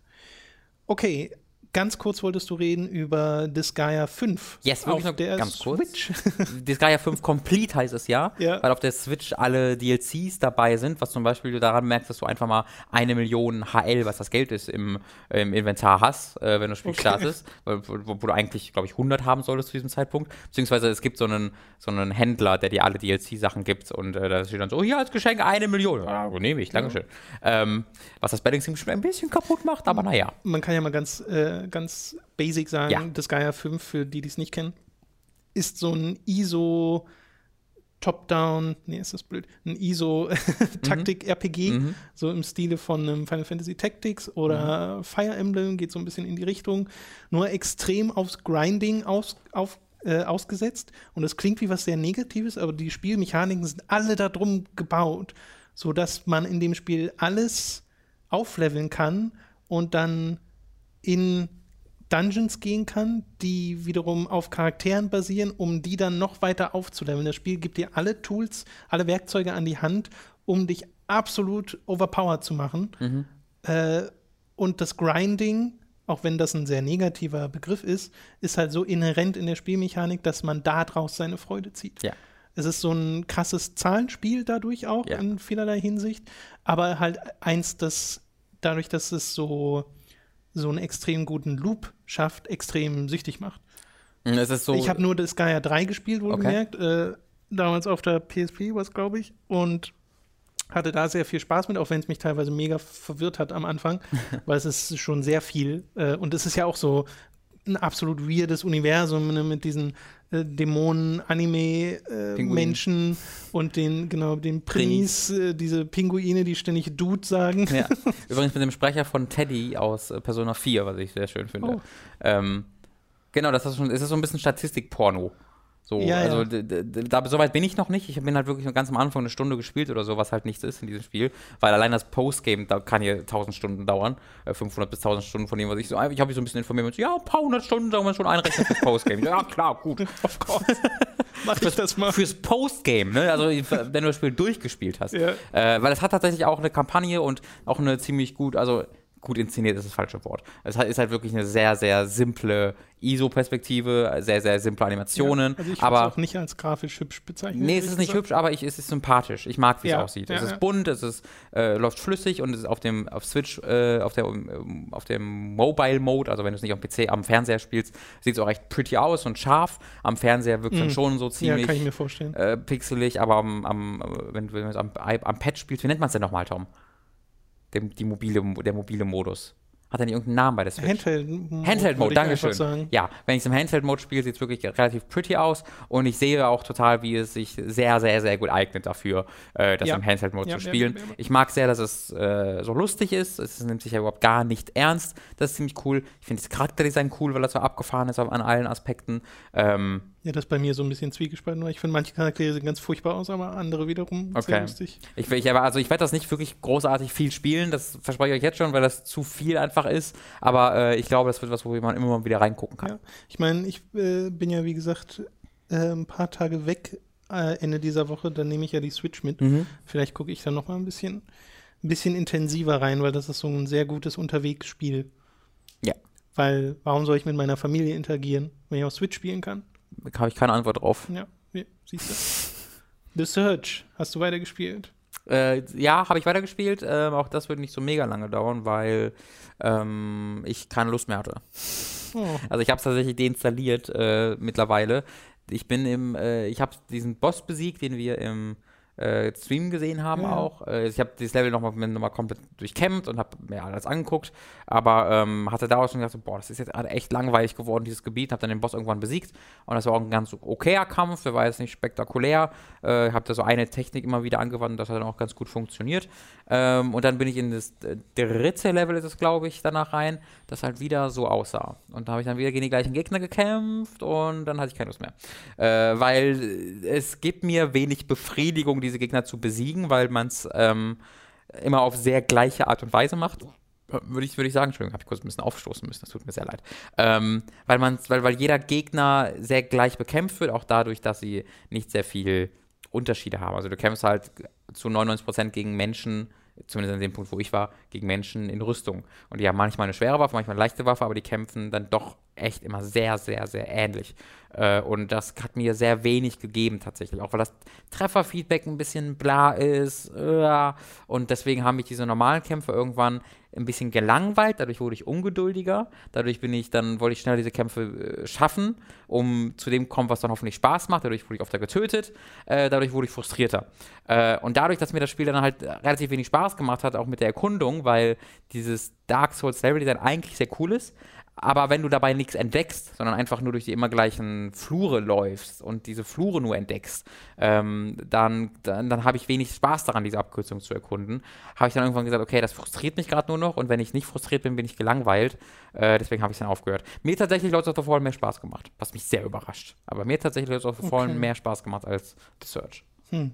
Ist das jetzt so ein Ding, wo du dir vorstellen kannst, dass das später nochmal irgendwie dieser Reiz kommt, wo du sagst, okay, jetzt will ich doch mal ein bisschen was vom Rest des Spiels sehen, weil du hast ja jetzt dann nur den einen Boss gesehen, oder? Mm, zwei Bosse habe ich bekämpft. Zwei Bosse. Ähm, ah, halt zwei Level, zwei Bosse. Ich habe mir äh, mal so Reviews angeguckt danach, ähm, um zu sehen, verpasse ich gerade groß was und das sah halt alles so aus und ja, nee, das geht wohl genau so weiter. Ähm, ja, die Bosse würde ich dann eigentlich schon ganz gern sehen, aber die waren jetzt auch nicht so großartig. Also das, waren, das sind keine Souls-Bosse. Die Bosse sind dann schon wirklich, die haben ein oder zwei Angriffe und dann haben sie zwei Phasen, wo sie dann nochmal ein oder zwei neue Angriffe haben, aber ähm, das ist jetzt nicht so, dass sie sich wie so dynamische, ständig unterschiedliche Kämpfer anfühlen wie in, wie in Dark Souls. Das war sehr viel klassischerer Bosskampf. Ähm, aber dein Hauptproblem ist einfach, dass es zu gleichförmig ist? Es ist auf jeden Fall, also genau, das fehlt ganz eindeutig an Abwechslung. Das Szenario fixt mich nicht an. Laut of the Fallen war ja auch nicht abwechslungsreich, hatte aber ein interessanteres Szenario für mich. Also diese, ähm, das ist was sehr Subjektives. Diese, die, mhm. obwohl es auch gleichförmig war, in dem was mir präsentiert hat, war diese Gleichförmigkeit in sich ein bisschen interessanter für mich. Äh, gleichförmige Fantasy-Welten sind, finde ich, interessanter als gleichförmige Lagerhallen oder gleichförmige, sehr nahe Zukunft technologische Institutionen. Ähm, da machen sie einfach deutlich weniger mit. deswegen hat es mich da leider nicht angefixt. Äh, ich werde auch nicht, ich glaube nicht, dass ich weiterspielen werde. Einfach weil ich mir nochmal angeguckt habe, so ein bisschen in, in, einem Let's Play, was kommt denn dann noch? Das war also, ja, das sieht genauso aus wie das, was ich bisher gespielt habe. Okay. Aber Schade. es gibt, also wie gesagt, es hat ja irgendwie so ein, es ist ja so ein, so ein 70er-Spiel, also es ist ungefähr auf dem Niveau, auf dem auch Lords of the Fallen war, ein bisschen höher von dem, äh, wie es so an, anzukommen scheint, von den Wertungen alleine her. Ähm, ich ich habe auch Leute schon getroffen, die es echt sehr, sehr, sehr gerne mögen. Ich habe Leute getroffen, die es gar nicht mögen. Ähm, also das, das, das ist in allen Form und Farbe irgendwie vertreten. Bei mir sind keine dieser beiden Extreme. Ich fand es einfach ein bisschen okay. langweilig. Von dem, was ich halt gesehen hatte noch im, im Stream und so, mochte ich es eigentlich ganz gern und ich will es auch noch mal anspielen. Da bin ich, halt bisher drauf, nicht, nicht äh, getan, weil wir es ja auf deinem Steam-Account hatten. Ja. Und äh, gestern wollte ich es mal spielen, aber da hast du ein anderes Spiel gespielt, über das wir mm. erst ab Donnerstag reden können. Mm. Ähm, ja, also wenn ich die Zeit finde, gucke ich da selbst aber auch nochmal rein. Okay. Weil allein schon die Tatsache, dass es halt ne, nochmal so ein Souls-inspiriertes Spiel ist, das weckt bei mir immer schon ein Grundinteresse zu sehen, was sie denn genau im Detail da selbst draus gemacht ja. haben. Weil wir ja schon beim letzten Mal gesagt haben, es fühlt sich mehr an, als ob sie eine eigene Identität finden mit dem Spiel im Vergleich zu Lords of the Fallen, das was noch auch. mehr in die Souls-Richtung geht. Ja. Aber wäre ja schade, wenn das jetzt weniger zündet als äh, also das bei mir Spiel. tatsächlich, ja. Übrigens, kleiner Tipp, äh, auch für alle anderen, die viel Steam Family Share nutzen, nächstes Mal einfach Bescheid sagen, weil dann gehen wir einfach offline, dann kannst du trotzdem spielen. Wenn wir offline unsere Spiele spielen, kannst du online das Family Share Ja, nutzen. ach, das war jetzt nicht so das große, große Ding. Aber gut zu wissen. Yes. Das letzte Spiel, über das wir reden wollen, habe ich gespielt und es hört auf den Namen The Dream Machine. Das wurde uns empfohlen von Benny Art äh, aus unserer Community, der mal meinte, hey, guckt euch doch mal das Spiel an, da höre ich niemanden drüber reden. Mhm. Und äh, es sieht total cool aus und es, äh, es macht Spaß und erzählt eine interessante Geschichte. Also habe ich es äh, nicht nur angeschaut, sondern auch mal den Entwickler angeschrieben, weil diese letzte Episode, das ist ein Episodenspiel, ein Point-and-Click-Adventure, das im Episodenformat erschienen ist, äh, und zwar schon seit ein paar Jahren. Und die letzte Episode erschien erst gerade eben. Okay. Und äh, die Entwickler, das sind im Wesentlichen zwei Schweden, glaube ich. Die äh, habe ich da mal angeschrieben und die haben sofort einen Review-Key äh, gegeben. Und dann habe ich gestern die ersten drei der insgesamt sechs Episoden gespielt. Und das Besondere bei The Dream Machine ist die Optik äh, in allererster Linie. Mhm. Weil das alles so handgemacht ist. So Claymation-artig, aber nicht, nicht so wirklich. Es sieht alles eher aus wie Puppen und aus Holz und anderem Material zusammengebaute kleine ähm, ja, Orte, sei es eine Wohnung, sei es ein Schiff oder sei es halt auch mal eine Traumwelt, mhm. in der du dann auf so einem ja, schwebenden Felsen unterwegs bist und im Hintergrund sind ganz viele Wolken und die Wolken sehen aus, als ob sie so aus Watte cool. gemacht sind und das wurde dann halt fotografiert und mit so, ähm, ja, ich weiß nicht, wie sie es aufgenommen haben, mit Stop Motion. Es sieht nicht so richtig nach Stop Motion aus, aber schon ein bisschen. Okay. Aber muss ja im Wesentlichen so ein, so ein Format mhm. gewesen sein, wie sie die einzelnen Figuren dann aufgenommen haben. Und dieser visuelle Stil ist sofort was sehr Eigenes. Dieses Handgemachte, das hatte ich zuletzt bei The Swapper, falls sich der mhm. ein oder andere da noch dran erinnert. Das war so ein Sci-Fi-Puzzlespiel in so einem Sidescroller-Look, wo man sich selbst geklont hat, um Puzzles äh, zu lösen. Äh, das fand ich super. Ja.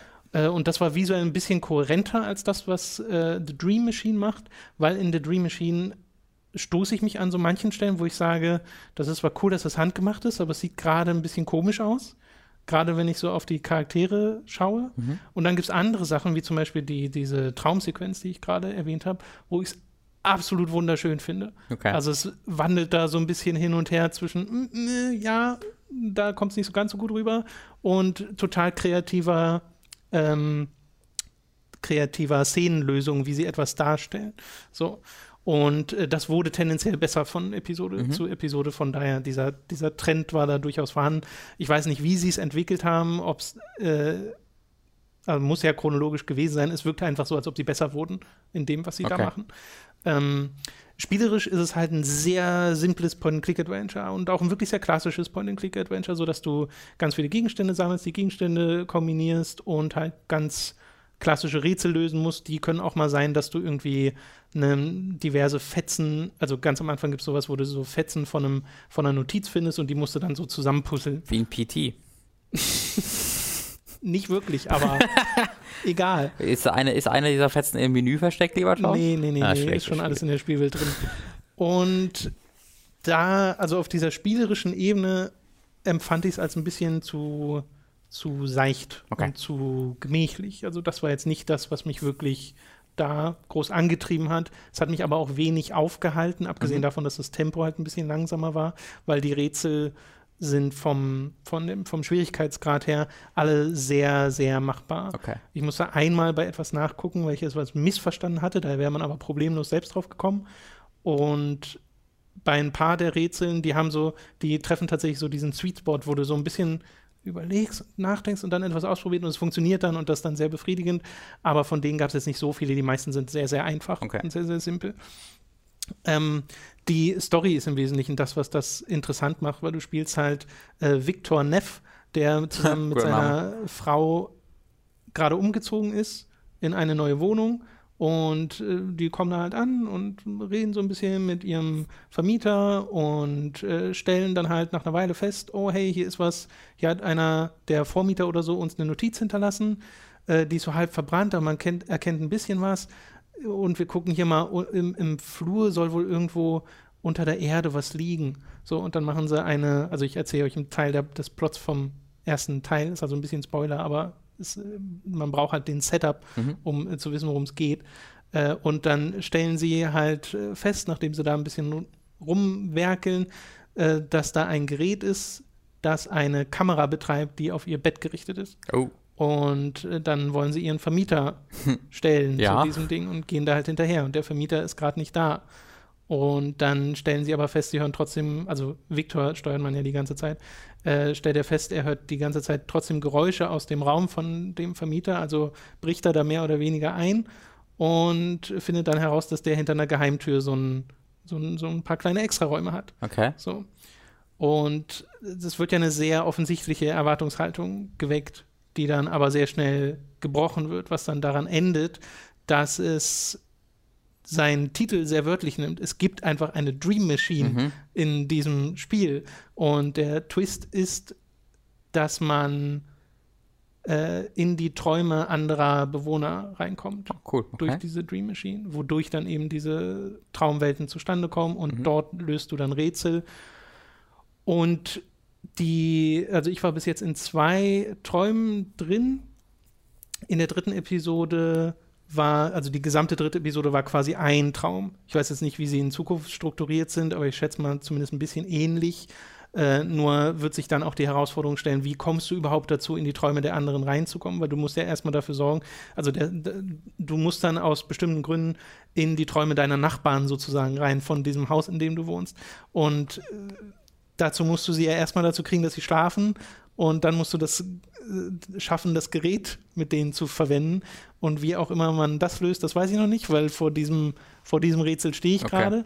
Ähm, aber den Setup mag ich total, weil diese Stories erzählen, äh, diese Träume erzählen natürlich Stories, die dann auf mehreren Ebenen funktionieren, weil du sie nicht komplett wörtlich nehmen darfst, mhm. sondern weil sie immer irgendetwas repräsentieren aus der Gedankenwelt dieses Charakters. Okay. Und es ist halt ganz interessant, vorher Gespräche mit den Charakteren gehabt zu haben und Elemente aus diesen Gesprächen dann in den Träumen wiederzusehen. Yep. So. Und da bin ich sehr gespannt, wo das noch hinführt. Auf der Ebene hat es mich aber auf jeden Fall. Und da wurde es teilweise auch schon sehr verstörend äh, am Ende der dritten Episode, wo ich so dachte, oh, oh, warum wird das gerade so grafisch? Okay. Also brutal, wirklich. äh, ja, genau. Grafisch sagt man ja nicht. Ja. Äh, brutal. Ähm, da wusste ich nicht so ganz, ob das jetzt so gut passt zu dem Spiel, aber es, es war auf jeden Fall ein Überraschungsmoment. Und ja, wie gesagt, bin da gespannt, was da noch kommt und würde euch empfehlen, da auf jeden Fall mal reinzuschauen. Vor allem, weil man die ersten zwei Episoden gebundelt kriegt auf Steam für sehr wenig Geld. Irgendwie 70 Cent oder sowas, ne? Äh, ich, ja, ich weiß nicht, ob das so gerade ein Angebot war, dass es so ganz günstig mhm. war. G genau, das hat zwischenzeitlich mal unter einen Euro gekostet. Äh, aber selbst wenn nicht, kostet es nicht viel. Also die Einstiegshürde ist sehr, sehr klein. Ja. Und nach den ersten zwei Episoden, wie gesagt, die zweite empfand ich schon als deutlich besser als die erste, mhm. äh, werdet ihr merken, ob euch das gefällt. Das mhm. steuert sich halt ein bisschen, ein bisschen komisch, es war klassisches Point-and-Click, aber es hat so ein merkwürdiges, äh, immer so eine merkwürdige Animation, wenn Dialoge kommen zum Beispiel, statt dass die einfach direkt wegcutten. Ja. Äh, und es fühlt sich die ganze Zeit an wie ein Flash-Spiel, so mhm. ein bisschen von, von den Menüoberflächen und alles. Also da könnte es ein bisschen sauberer wirken. Aber allein schon durch die Optik und durch diese Traumthematik hat es genug eigene Sachen, die so einen Blick sehr lohnenswert machen. Mhm. Weil ein paar der Bilder, die sie dort ja wirklich per Hand geschaffen haben, sind einfach wirklich, wirklich cool. Deswegen schaut, schaut da mal rein. The Dream Machine. Ich werde sicherlich noch mal Bescheid sagen, wenn ich es durch habe. Ich finde sehr interessant, dass das erst jetzt gerade fertig wurde. Also die sechste Episode ist auch wirklich die letzte. Ja. Ähm, und das läuft schon seit drei Jahren oder so. Ja, das wird so ein bisschen das Albino Lullaby-Ding gewesen sein, dass sie halt zweimal verkauft hat, aber sie wollten es dann trotzdem fertig machen, mussten es deswegen irgendwie mit, mit ja, anderen Projekten refinanzieren. Genau, ich, weiß, ich so. weiß nicht, was genau dahinter steckt, aber äh, vielleicht dauert es auch einfach wesentlich länger, wenn du das ja, alles per Hand kann machen auch sein. beim Lullaby 2, Episode 2 soll ja auch äh, irgendwie im Oktober noch rauskommen. Es ist immer noch geplant, finde ich auch krass. Ich sehe gerade seit 2010 oh. das sogar schon. Wow, holy shit. Ja, das war bestimmt so, dass ich es ursprünglich nicht Und seit 2012 ist es auf Steam. Sowas. Okay, okay. Genau.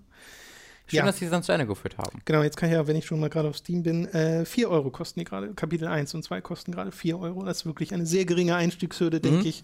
Ein also, Eis weniger holen. Schaut doch mal rein, The Dream Machine. Und danke erneut an Benny Art für die äh, Empfehlung. Ja, vielen Dank. Okay, das soll es zu diesem Spiel gewesen sein. Kommen wir zu den Filmen slash Serien, die wir geschaut haben. Und ich würde sagen, wir fangen direkt mal mit dem großen Ding an, nämlich Pirates of the Caribbean Dead Man Tell No Tales oder Pirates of the Caribbean, Salazar's Revenge.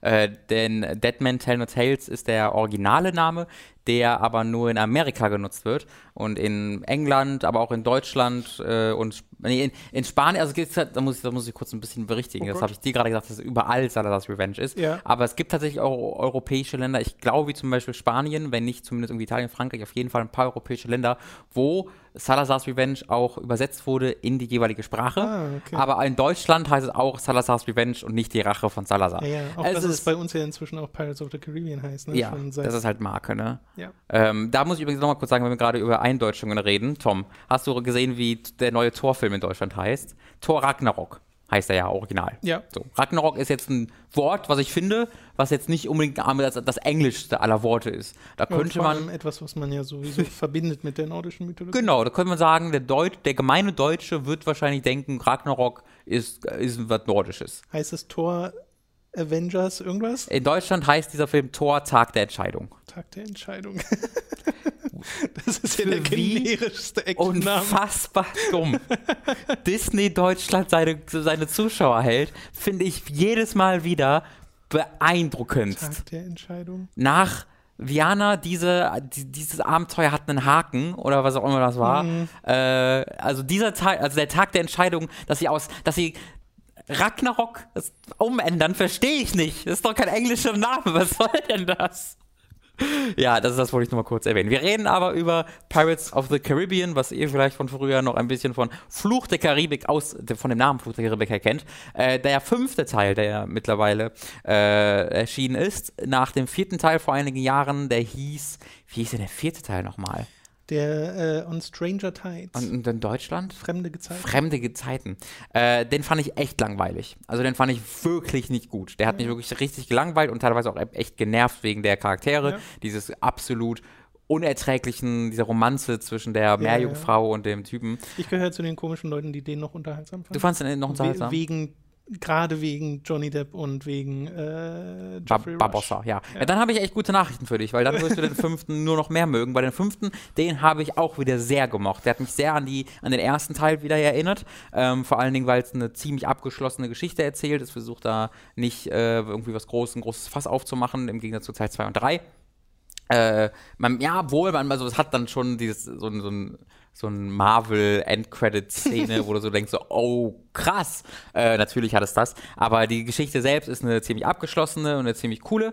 Äh, du hast im Gegensatz zum vierten Teil, was ich halt recht wichtig finde, viele alte Charaktere auch wieder dabei. Also es ist nicht so Johnny Depp und ein Crewmitglied und alle ganz viele neue, sondern du hast wirklich mehrere äh, alte Figuren auch dabei und die neuen Figuren, die es gibt, haben eine Verbindung zu den alten Figuren mhm. und auch eine ziemlich deutliche Verbindung, äh, weshalb du da trotzdem auch, also ich habe einfach eine emotional andere Einstellung zu den neuen Figuren gehabt als zu Penelope Cruz zum Beispiel aus dem, war das Penelope Cruz? Zu den alten Figuren. Zum vierten Teil. Nee, nee, zu den neuen Figuren. Also die neue Figur, die neuen Figuren, die im fünften Teil eingeführt so, wurden, aus, ja, okay, haben mir mehr emotional Fall irgendwie mehr geboten, weil sie eben eine Verbindung hatten zu den ja, bereits etablierten Figuren. Verstehe. Wenn ich jetzt vergleiche mit Penelope Cruz aus, äh, aus dem vierten Teil, die einfach sagt, ah, ich bin übrigens einer aus deiner Vergangenheit, hey, was ist los? Fand ich ein bisschen lame. Ja, gut, da ist aber auch das Hauptproblem gewesen, dass die Figuren und auch wenn ich, wie gesagt, den Film unterhaltsam finde, aber die Penelope Cruz mhm. Charakter und auch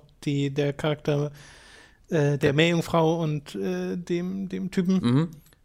Namen entfallen mir Total, komplett. ja. Äh, die waren halt einfach nicht interessant geschrieben. Die waren nicht unterhaltsam. Nee. Äh, und das ist halt hier wirklich das Gegenteil. Äh, du hast halt im, im Kern hast du äh, Jack äh, und seine Crew, äh, die nicht mehr komplett aus den Leuten aus dem ersten Teil besteht, aber schon noch so ein, einige aus den ersten Teilen sind noch dabei. Jack und seine Crew. du hast einen ähm, jungen Mann neu dabei. Ich sage auch nichts von Namen oder so, ein, ein, junger Mann dabei, der ein, äh, ein, ein, obwohl das kann ich euch sagen, das ist die erste Szene des Films. Äh, dieser junge Mann äh, ist der Sohn von Will. Mhm. Und äh, der möchte den Fluch den, unter dem Will leidet, eben auflösen. Weil Will, wer sich erinnert, am Ende vom dritten Teil wurde ja an, den, an die Dutchmen gebunden, das Schiff der Dutchmen, wo er nur alle zehn Jahre für einen Tag an Land darf. Und dann muss er wieder zurück aufs Meer. Äh, und diesen Fluch will halt dieser, dieser Sohn brechen. Das ist, wie gesagt, die erste Szene oder zweite Szene, das ist direkt dann ganz am Anfang das, das Setup. Äh, und äh, dieser junge Mann, da, dadurch hat er halt diese Verbindung, der ist äh, so ein bisschen auch der ist nicht badass, aber der versucht halt einfach immer Sachen so. Der ist auch jetzt nicht wie Jack, dass er immer so, hey, Freibeutzer-mäßig drauf ist. Der denkt schon, dass er so ein ehr, ehrvoller Mann ist, aber für den alles, alles, was ihm irgendwie helfen kann, seinen Vater zu befreien, das macht er halt. Also mhm. da, das, da, da, wirft er sich auch in, in Abenteuer, die ihm nicht un unbedingt irgendwie, die, die, nicht viel Aussicht auf Erfolg haben. Und dann hast du noch eine, äh, eine, eine, junge Frau dabei, die eben auch Teil dieser, dieses, dieser Hauptcharakter, Hauptcharaktere wird, die eine ähm, äh, die, oh, wie, wie, wie, sagt, wie ist das deutsche Wort davor? Astronomer?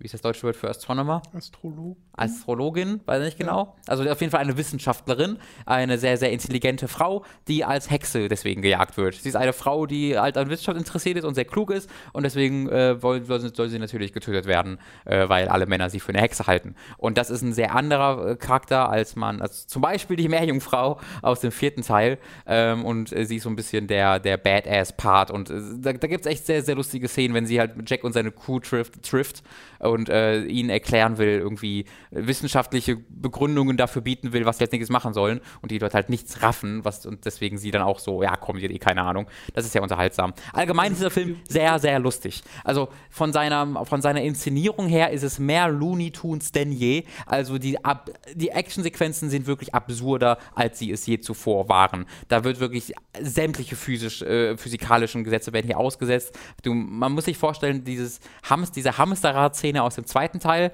erinnert ihr euch, diese Verfolgung Verfolgungsjagd, wo Jack in diesem riesigen äh, Wasserrad, was glaube ich, durch einen Dschungel rennt, das mal zehn hast du hier in, in diesen Szenen wirklich. Mhm. Also es werden ganze Häuser von Pferden durch Städte gezogen während Jack auf diesem Haus draufsteht und dann hinterher rennt. Und das ist eine unfassbar spektakuläre, unfassbar dumme 20, 15-minütige Actionsequenz, die aber genauso unterhaltsam ist, wie sie dumm ist.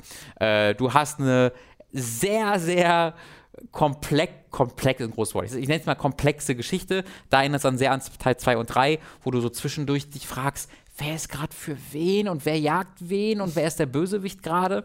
Äh, das ist positiv und negativ, weil ich mag es eigentlich, wenn das sich so ein bisschen selbst auf die Schippe nimmt und so überkomplex wird. Andererseits gab es im, im, im, Endeffekt deswegen halt auch Szenen, wo ich nicht genau wusste, wieso jetzt jemand etwas macht, mhm. weil ich einfach nicht wusste, will der gerade dem helfen oder will der den gerade betrügen? Mhm. Das ist nicht immer ganz klar, äh, weil es auch dann sehr, sehr viele Parteien einfach gibt. Ich habe nämlich noch gar nicht den namensgebenden Bösewicht erwähnt, zumindest hier hierzulande, nämlich Salazar. Das ist, der hat mich halt auch so ein bisschen an Teil 4 erinnert, weil es halt so ein Bösewicht ist, der aus Jacks Vergangenheit stammt, vorher aber nie erwähnt wurde, aber trotzdem so dieser riesige Charakter war, was einfach unglaubwürdig ist nach fünf Teilen, dass dann noch einer dieser mhm. riesigen mhm. Bösewichte kommt, von denen du aber noch nie was gehört hast. Und der tatsächlich auch sehr nebenbei nur dabei ist. Also er hat mit der Kerngeschichte, weil es geht ja wirklich um die Auflösung des Fluches im Grunde, mit dieser Kerngeschichte hat er nichts am Hut, sondern er dient vielmehr als ähm, Plot-Device, das so da reingeschoben wird, wenn die Story vorangebracht werden soll. Also wenn die Figuren irgendwie von dem Ort, an dem sie sind, weg sollen und zum nächsten Ort gelangen sollen, dann kommt halt Salazar und jagt sie zum nächsten Punkt und dann ist er erstmal nicht mehr dabei. Der hat mit der Kerngeschichte wirklich relativ wenig zu tun, ist deswegen auch ein relativ lahmer Bösewicht, äh, der aber natürlich durch die Performance von Javier Bardem sehr profitiert, ist ein hervorragender Schauspieler. Ähm, ich hätte es gut gefunden, wenn der ein bisschen weniger durch CGI geworden wäre, dass er ein bisschen ein bisschen mehr von von seiner Performance noch sieht. Ähm, aber ist nichtsdestotrotz ein sehr cooler Charakter mit einem sehr coolen Schiff. Das Schiff von ihm ist der Gaping Dragon aus Dark Souls. Der geht so, das Schiff hebt sich so nach hinten an und hat dann wirklich auf der Unterseite genau diesen, diesen, diesen, diesen Kiefer, den der Gaping Dragon in Dark Souls auch hatte. Und dann isst er halt die Schiffe auf. Mega cool. Äh, aber als Charakter ein bisschen lahm. Mir hat der Film sehr viel Spaß gemacht. Er sieht optisch absolut sensationell hervorragend aus. Kommt von zwei Regisseuren, die vorher einen sehr kleinen Film namens äh, Kontiki gemacht haben, die aber extrem, extrem talentiert sind. Und deswegen hast du immer mal wieder so Kameraeinstellungen und Übergänge, wo ich mir so dachte, oh, war das gut. Das hat man in den vorherigen Filmen so nicht gehabt. Also die vorherigen Filme waren auch gut gedreht, aber du hattest selten einfach Kamerafahrten, Einstellungen, wo ich mir dachte, wow, ist das großartig. Mir fällt, wenn ich daran denke, vor allen Dingen im ersten Teil an, wenn man das allererste Mal Barbossa trifft, äh, also Kira Knightley auf dem Schiff ankommt mhm. und dann wird die in so einem ich weiß nicht, ob es ein One-Shot war, aber in einer sehr langen Kamerafahrt so über dieses Schiff getrieben und so nach oben, so also Trampolin-mäßig nach oben geschmissen. Das fand ich sehr cool. Und davon hast du wirklich mehr, so wirklich großartig aussehende Kameraeinstellungen und Kamerafahrten und Übergänge. Das fand ich ziemlich, ziemlich toll. Ähm, hat mir sehr viel Spaß gemacht, möchte ich euch allen empfehlen, falls ihr die ersten drei Teile mögt.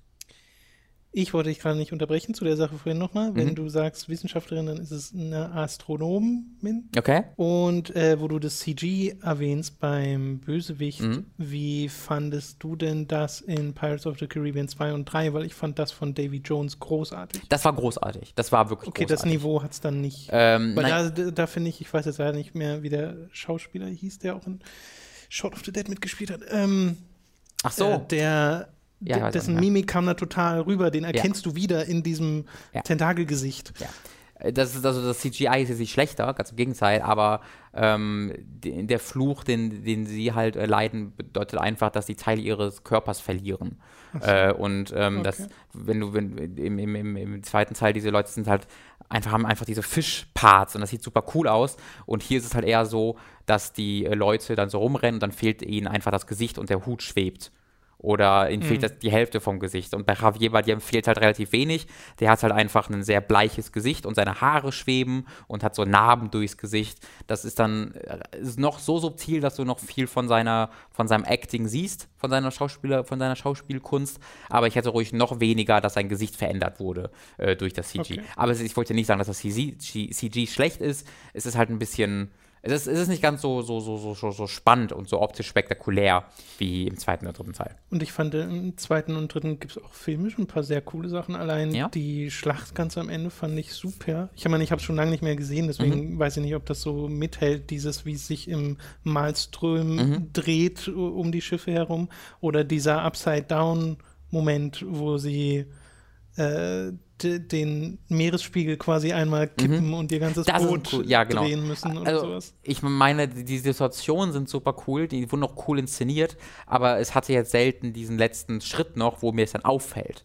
Ich weiß, was, was ich damit meine, dass ich, dass aber ich so Meinst du, das liegt vielleicht ein bisschen daran, dass sich deine Wahrnehmung einfach das kann auch krass sehr gut verändert sein. hat? Das kann auch sehr gut sein, dass ich da mehr drauf achte.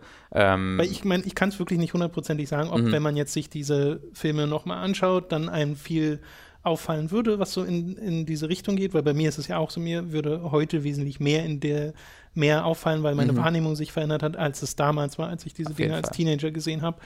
Aber äh, Gore Verbinski ist ja jetzt auch nicht dafür bekannt, ein schlechter Regisseur zu sein. Will ich auch gar nicht sagen. Also ich kenne jetzt aber Gore Verbinski eben also auch nicht als sehr großen Auteur, der dann seine große eigene Note da reinbringt sondern der macht halt schon äh, sehr, sehr großartig und sehr, sehr gut inszenierte Filme, die jetzt aber nicht. Also ich, ich habe jetzt, ich höre selten von Leuten, dass sie sagen, sie sind Gore Verbinski-Fan.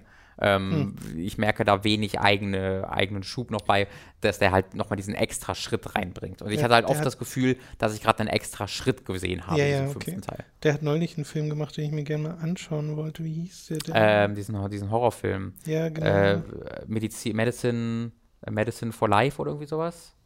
Das kommt mir jetzt nicht bekannt vor. Ich glaube, ich meine was anderes, weil ich gucke gerade mal nach. A Cure for Wellness. A Cure for Wellness. Medicine for Life.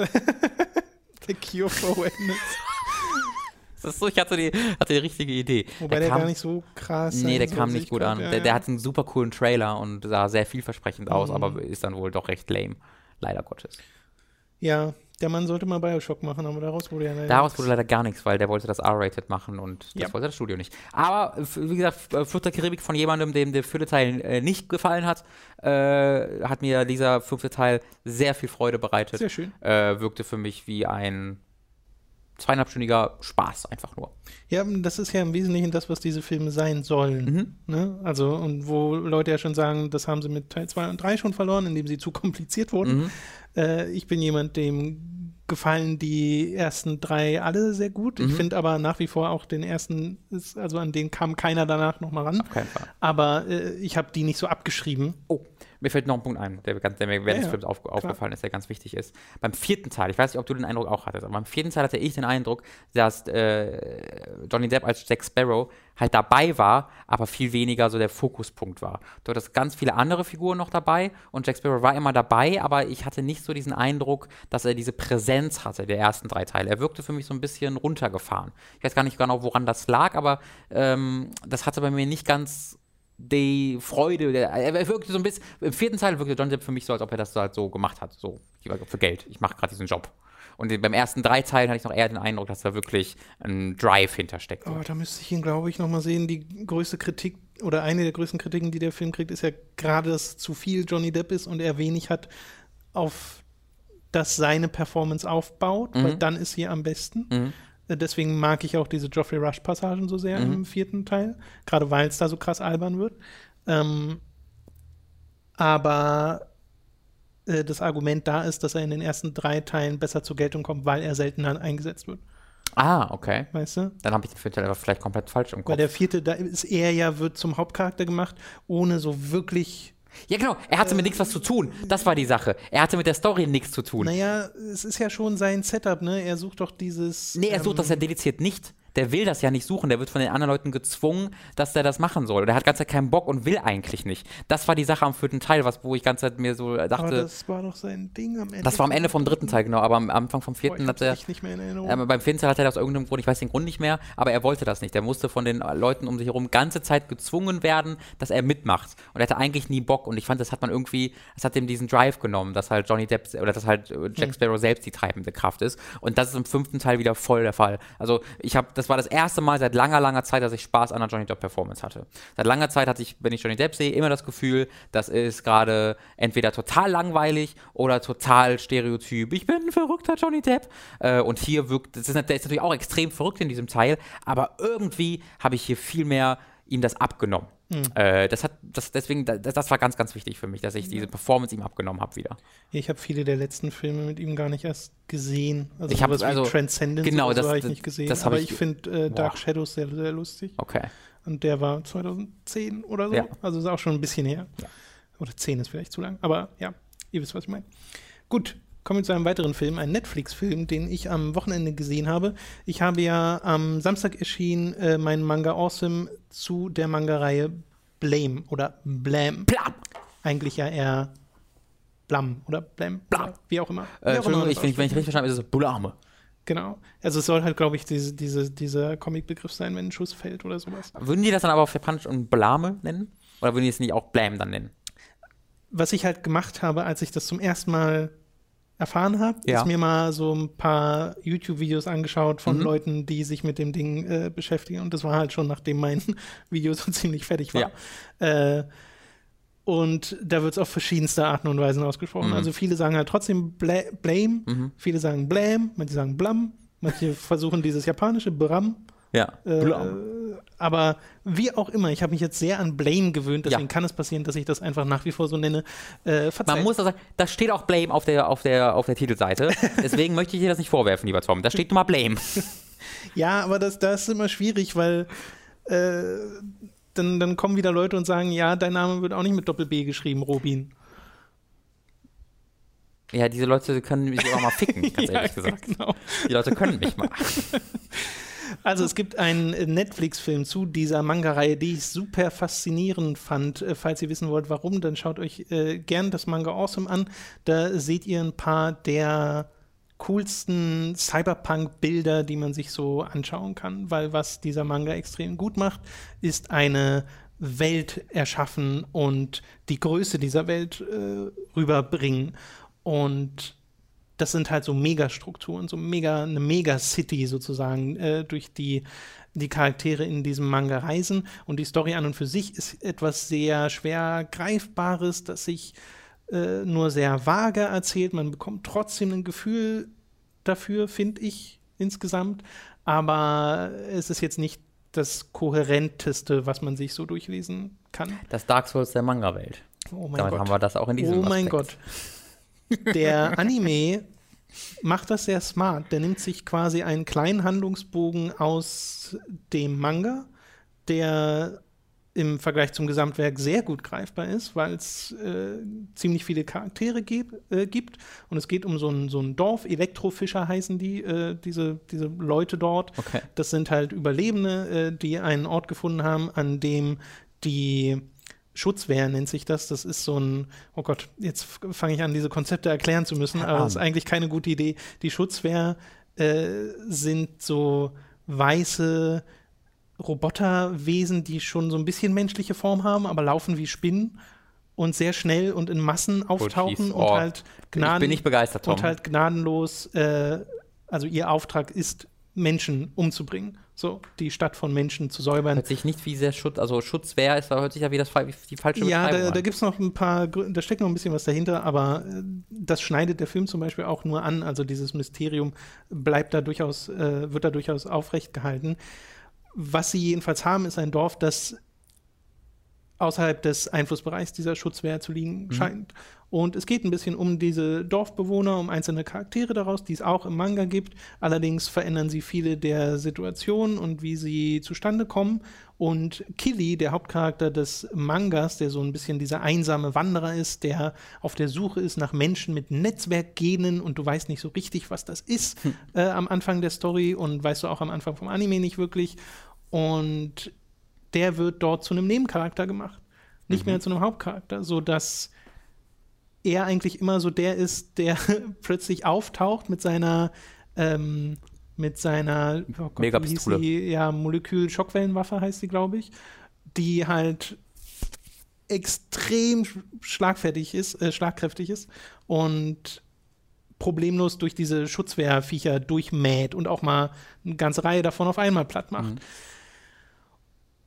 Und das äh, fand ich sehr, sehr cool zu sehen, wie sie da deren Geschichte erzählt haben, wie die ihre Probleme lösen müssen, wie das dadurch deutlich nahbarer wurde, weil du viel mehr so diese zwischenmenschlichen äh, Beziehungen hast äh, im, im, Anime, was im Manga kaum vorkommt, äh, weil im Manga auch die normalen, in Anführungszeichen, Charaktere nie so richtig reagieren, mhm. wie man es halt erwarten würde von Menschen. Also wenn da Leuten irgendwie Arme abgeschnitten werden äh, oder Leute sterben, da gibt es nie so irgendwie ausufernde Trauer oder sowas oder große Schmerzensbeklagungen ja. oder so. Das ist immer so ein bisschen äh, befremdlich, was mhm. aber super zu dieser Welt passt.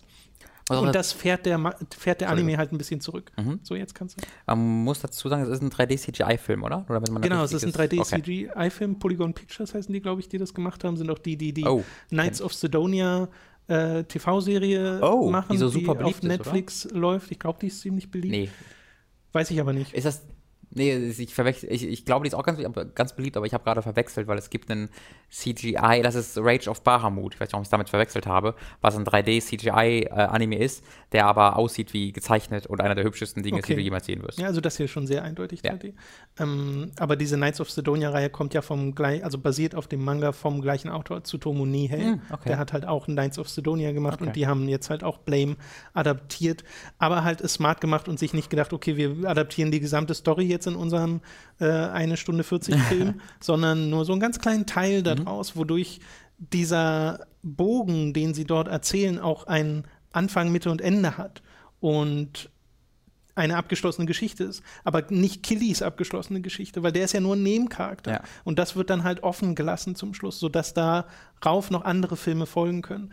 Und ich war sehr, sehr angetan davon, wie gut diese Story funktioniert, wie gut das Ding visuell funktioniert, denn ich bin eigentlich kein großer Fan von diesen 3D- äh, Adaptionen und ich meine, ne, wir machen uns immer lustig über die, den, die Berserk-Serie mhm. und das ist halt meilenweit entfernt ja. davon. Es sieht immer noch sehr nach einer Videospiel-Cutscene aus, weil es jetzt auch nicht also man, du merkst halt, dass das Budget nicht endlos war, so, aber allein, was die durch äh, Beleuchtung, Kameraeinstellungen und Inszenierung da rausholen, finde ich echt beeindruckend. Von daher ist es vielleicht ein bisschen ähm, näher dran an sowas wie den CyberConnect Zwischensequenzen. Oh, okay. So.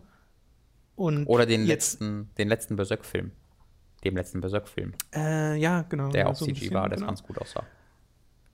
Und da, da war ich ein bisschen überrascht von, weil da habe mhm. ich mir weniger erwartet und war dann sehr angetan davon, dass sie das so hinkriegen und auch zumindest größtenteils hinkriegen, diese Größe auch zu vermitteln dieser Welt. Da hätte ich mir noch ein bisschen mehr gewünscht, so irgendwie Kamerazooms oder so, dass sie ganz nah bei den Charakteren anfangen und dann rauszoomen und rauszoomen und rauszoomen, um diese um zu vermitteln, wie winzig diese Leute sind im Vergleich zu diesen extrem riesigen Strukturen. Das mhm. ist ja eine Stadt, die sich konstant ausbaut, weil es quasi keine Menschen mehr gibt, die das kontrollieren, sondern diese, diese Konstrukteure, diese Maschinenwesen bauen halt einfach immer weiter und nehmen scheinbar die ganze Erde mit diesem Ding ein.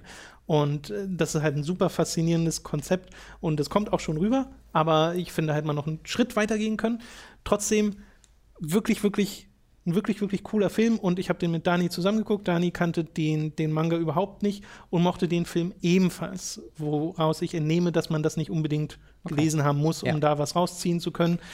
Weil ja, es kommen ab und zu diese sehr verwirrenden Dialoge und Konzepte, die aufgeworfen werden, aber sie stehen halt nicht im Zentrum dieser Geschichte. Im Zentrum stehen die Dorfbewohner, steht steht die, stehen die Probleme der Dorfbewohner, dass die nicht genug Nahrung haben, dass die sich darum kümmern müssen, eventuell irgendwann mal da wegzugehen, dass sie abhängig sind von äh, bestimmten Schutzmechaniken und eben sehr verletzlich und auch nicht so viele. Und deren Überlebenskampf spürst du halt wirklich. Genauso wie du spürst, wie gefährlich diese Schutzwehr, ähm, Schutzwehrroboter ja. oder was, als was auch immer man sie bezeichnen will, äh, denn wirklich sind. Und mich würde es unheimlich freuen, wenn die da so eine Art Reihe draus machen, weil es gibt noch so viele Elemente aus Blame, die gar nicht aufgegriffen werden. In Blame gibt es ja zum Beispiel auch riesige, monsterartige Wesen, die gegen die Killy kämpft oder die teilweise gegeneinander kämpfen. Und es wird ja richtig spektakulär. Und in die Richtung geht es jetzt nicht. Also es, ja, ja. Sie, sie haben jetzt und dafür bin ich eigentlich auch dankbar. Sie haben sich sehr zurückgehalten und auch eine sehr, äh, sehr schöne Abwechslung im Tempo drauf, dass es mal so richtig in die Action reingeht und äh, cool inszeniert ist und sehr schnell geschnitten und alles sehr klar verständlich geschnitten auch. Und dann aber sich auch sehr viele ruhige Momente gönnt, wo dann Charaktere einfach nur gemeinsam an einem Feuer sitzen und äh, Emotionen über Mimik vermittelt wird. Und die ganze Zeit dachte ich mir, warum kann Berserk nicht so aussehen? Äh. Gottverdammt, das wäre so cool. Warum können die nicht die Berserk-Adaption äh, machen? Ja, also äh, ich glaube, da werdet ihr auch Freude dran haben, wenn ihr den Manga nicht kennt. Und ich meine, wenn ihr Netflix habt, könnt ihr euch das ja ohnehin problemlos anschauen. Ich denke übrigens bei deinen Schutzwache-Robotern einfach an Return of Oz an diese Menschen, die, die erinner rumrollen. erinnern auch ein bisschen daran ja. an manchen Stellen. Da musste ich mich beim Manga teilweise dran erinnern, weil die auch so, also die können sich auch in verschiedene Richtungen biegen und so. Das machen sie jetzt im Film nicht so sehr. Also da sind sie wirklich einfach diese, diese Masse, die auf die Leute mhm. zukommt. Aber sie sehen halt auch gruselig aus, weil sie so eine emotionslose Maske quasi haben mhm. als äh, Gesicht. Ja, sehr cooler Anime.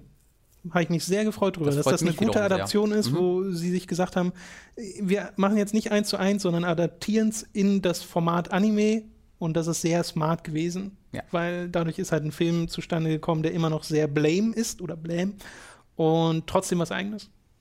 Yes. Cool. So viel dazu. Nice to hear.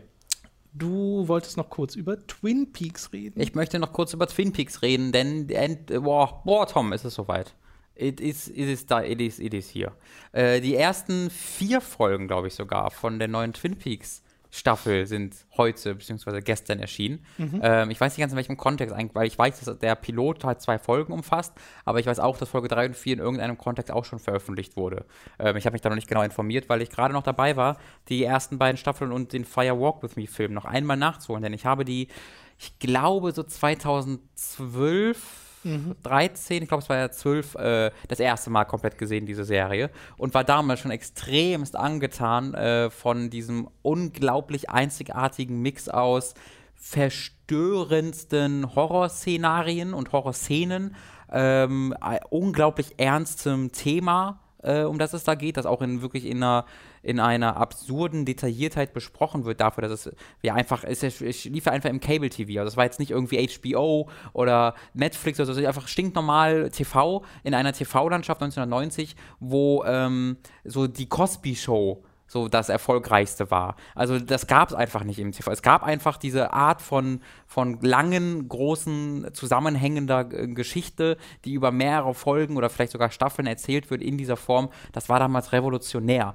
Und dass es da nicht einfach nur so eine random Geschichte ist, sondern einfach auch so eine teilweise verstörende Geschichte ist, das ist nochmal extra weird. Und nochmal extra weird wird dann in dem Kontext, dass es dann neben diesen höchst verstörenden Szenen auch der kitschigste Kitsch ist, den man sich vorstellen kann teilweise in Twin Peaks, wo du halt dann Jugendliche hast, die in eine Dreiecksbeziehung entwickeln und dann einen, dann einer der Teilnehmer dieser Dreiecksbeziehung schreibt einen, ein Lied für die anderen beiden und dann sitzen sie gemeinsam im Wohnzimmer und singen dieses unfassbar schlechte Lied, wo der Kerl in irgendeinen so einen, so einen Audio-Mix anhat, wodurch seine Stimme ganz hoch geht und dann singen die da You and I You and I. Über, über die Szene, glaube ich, fünf Minuten lang, wo sie einfach da sitzen und sich zusingen. Und das ist so schlecht. Und das wird dann, das, diese Szene wird dann gefolgt von mega verstörendem Scheiß. Also, das ist, das ist so einzigartig und so interessant, äh, dass es mich total angefixt hat. Natürlich auch unglaublich interessante Figuren, eine, ein völlig undurchschaubares Mysterium, ja bis heute. Also die, dieses Geheimnis hinter Twin Peaks ist ja ein bis heute unerklärtes, beziehungsweise ist ein erklärtes, du erfährst schon, warum das alles so weird ist, aber nur in Teilen, also so richtig voll, vollumfänglich dann doch nicht deswegen bin ich ja dann auch so gespannt auf diese neue Staffel, obwohl ich mir da keine Antworten von erhoffe. Denn es gab ja auch einen Film, der dann äh, ein Jahr später kam, Fire Walk With Me. Und äh, das ist ja sehr lustig, weil die zweite Staffel ja mit dem übelsten Cliffhanger endet. Also wirklich einer der krassesten Cliffhanger der TV-Geschichte, unaufgelöst. Und dann macht er ein Jahr später einen Film, das ist ein Prequel. Wo sie diesen, diesen Cliffhanger gar nicht auflösen. Und es gibt sogar Szenen, die nach dem Cliffhanger spielen, obwohl es ein Prequel ist, ist ein bisschen verwirrend. Aber auch diese Szenen erklären dir nichts, sondern sind einfach einfach nur so, das passiert jetzt zwei Minuten danach, ohne dass du irgendwas Neues erfährst. Mhm. Und diese Szenen wurden auch rausgeschnitten und sind dann erst einmal 2014 in Form der 90-minütigen Deleted Scenes erschienen. Und was ich gemacht habe, und das wollte ich euch mal auch empfehlen, ist ähm, mir einen äh, Fan, äh, also einen Fan-Cut äh, den letzten sollte herunter aus dem Netz. Ich habe aber auch die Blu-ray-Box mit dem Film und sowas, also kauft euch bitte den Film vorher, bevor ihr das macht. Äh, und äh, dieser Fan-Dub, dieser Fan-Cut hat die Missing Pieces, die herausgeschnittenen Szenen, wieder in den Film integriert, wodurch dadurch so ein vier Stunden, so eine vier Stunden Epik wird, aber wodurch es wirklich nochmal ordentlich an Qualität gewinnt. Also es gibt äh, halt verschiedene Plotlines, die komplett separat voneinander sind in diesem Film. Und eine dieser Plotlines ist halt David Bowie, der einfach als neuer Charakter erscheint und in dem fertigen releaseden Film äh, so eine 5-Minuten-Szene hat, wo die quasi auf David, in David Lynch-Style so eine 15-Minuten-Szene auf 5 Minuten heruntergekattet haben mit Musik und dann schreien die Leute und dann siehst du ganz viele kurze Eindrücke, schnelle Schnitte, Nahaufnahmen von Mündern von Leuten, die sagen einzelne Sätze und dann ist die Szene vorbei und der Charakter ist weg. Und ich so, what the fuck just happened? Und in dem äh, Fancut denkst du dir danach immer noch, what the fuck just happened? Warum da David Bowie hier? Aber du hast zumindest so ein bisschen mehr Kontext dafür. Äh, das finde ich halt ganz interessant. Du hast viel mehr alte Figuren. Der, der Ursprungsfilm Fire Walk With Me hat sich dann sehr auf Laura, Laura, Laura, Alter, Laura Palmer und ihre, ihre Weg dazu dem Mord am, im ersten, in der ersten Folge des, der Serie konzentriert und in den Deleted Scenes hast du halt noch ganz viel der anderen Bewohner von Twin Peaks und was die so gemacht haben und sowas. Das gibt ihm einfach ein bisschen mehr Atmosphäre. Es gibt ihm auch ein bisschen mehr Witz und äh, Freude, denn Fire Walk With Me ist ein unglaublich dunkler, verstörender, schwieriger Film. Also da geht es ja, es geht in, der, in Twin Peaks einfach um die Vergewaltigung und Ermordung von 16-jährigen Mädchen. Und dieser Film konzentriert sich einfach komplett auf die Reise dahin und du weißt genau, wohin es führt. Und das hat dann auch familiäre Bezüge und das ist wirklich krass, krass, krass, krass böse. Ähm, deswegen ist es wirklich kein einfacher Film, sich den anzugucken. Äh, und dadurch, dass du dann so ein paar lockerere Szenen hast, wirkt es ein bisschen seltsam gelegentlich auch, aber es tut dem Film auch ein bisschen gut, möchte ich sagen. Deswegen würde ich euch dazu, dazu raten, den dann in dieser Fass, in dieser äh, Version zu gucken.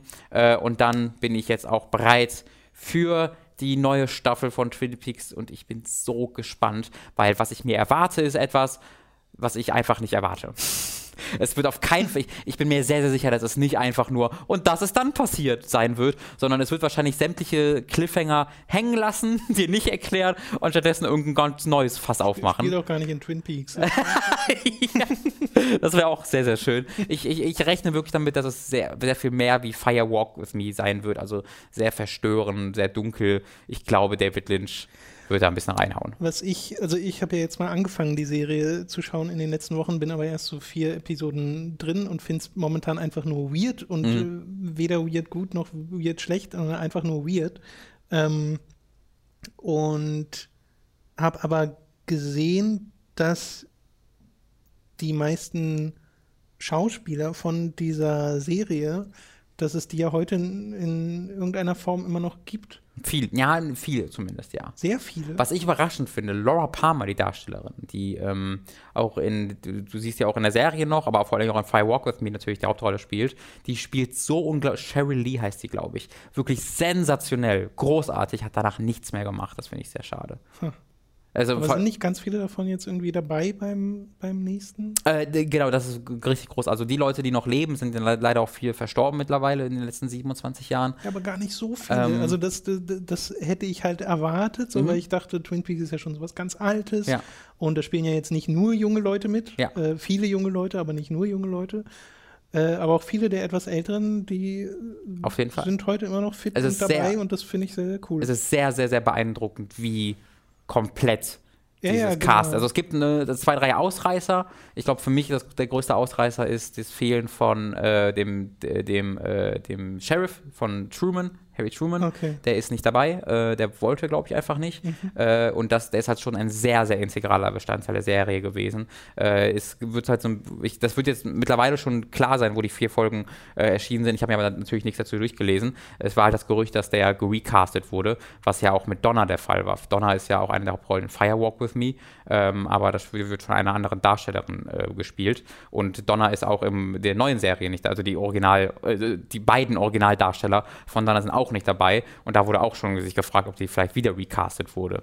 Ähm, da bin, okay. ich, bin ich relativ Ja, ich gespannt. hoffe, weil wie gesagt, ich muss es ja noch nachholen über die nächsten Wochen. Und vielleicht gucke ich mit Dani auch ein paar mehr Folgen am Stück jetzt, wo wir dann mal ein paar Tage Zeit haben. Ähm, Würde ich sehr empfehlen. Aber ja, ich weiß nicht, wie viele Twin Peaks ich hintereinander gucken kann, basierend auf dem bisschen, was ich bisher gesehen habe. Oder ob ich da Pausen brauche. Mhm. Also ich habe es da wirklich jetzt in ein paar Tagen nochmal komplett durchgerotzt ja. quasi und habe das sehr genossen. Ich habe es übrigens so gemacht, ich habe es bis zur, ich glaube, es war die elfte Folge der zweiten Staffel gesehen. Ähm, da passiert halt was und danach explodiert diese Serie qualitätsmäßig. Also da hat halt dann irgendwie äh, David Lynch gesagt, ich habe keinen Bock mehr, weil das, äh, der, der Sender ihm halt gezwungen hat, bestimmte Dinge zu machen. Und dann wird es einfach zu einem absolut furchtbaren Soap-Opera-Blödsinn, wo du, wo dann Leute Amnesie bekommen und dann denken die, die sind 17, obwohl sie eigentlich 40 sind. Und dann hast du Hijinks, wie sie in der High Highschool gehen, die Highschool gehen. Oder andere Charaktere, die auch Amnesie bekommen und plötzlich denken, sie sind Generäle im, äh, im, äh, im Civil War. Und das hat alles keinerlei Kontext, du, du hast gerade keinen Kontext, den du nicht hast, sondern dir wird einfach gesagt, so, jetzt ist das lustig. Und dann das hat wirklich, ist ganz, ganz, ganz furchtbar. Hat nichts mehr mit dem, mit dem, äh, mit dem vorherigen Twin Peaks zu tun. Und dann in den letzten drei, vier Folgen kehrt es dann wieder ein bisschen zurück. Äh, aber die letzten drei Folgen habe ich auch übersprungen, weil ich habe es ja schon mal gesehen. Äh, und ich habe dann, bin dann direkt von der elften Folge zur letzten Folge gesprungen, weil die, die letzte Folge von Twin Peaks ist wirklich fucking aber Kunst. Da wäre meine Frage, kann ich das denn als jemand, der es noch nie gesehen hat, problemlos machen? Ja, ich weiß, ich würde dir raten, es zu gucken. Ähm, Obwohl es scheiße wird. Es, ist, es wird scheiße, ja, aber es hat auch, also beim ersten Mal gucken, etwas sehr Faszinierendes. Okay. Ähm, ich würde dir schon raten, es zu gucken, aber, ich, aber vielleicht gibst du auch durch, wenn dir das dann so gar keinen Spaß mehr macht. Ich hatte auch beim, beim ersten Mal durchgucken, habe, ich wusste auch da, das damals nicht, dass es da so diesen Dip in Quality gibt und ich war halt sehr verwirrt. Was ist das denn jetzt? Da, führt das irgendwo hin? Ist das Absicht? Nee, ist keine Absicht anscheinend. Hä?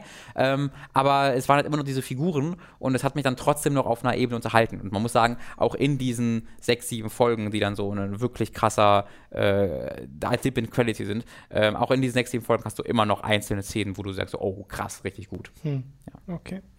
Na gut, na gut, na gut, na gut. Das äh, soll es dann gewesen sein für heute, denke ich. War, war, war, einiges dabei. Mit diesem Podcast, genau, war sehr, sehr viel.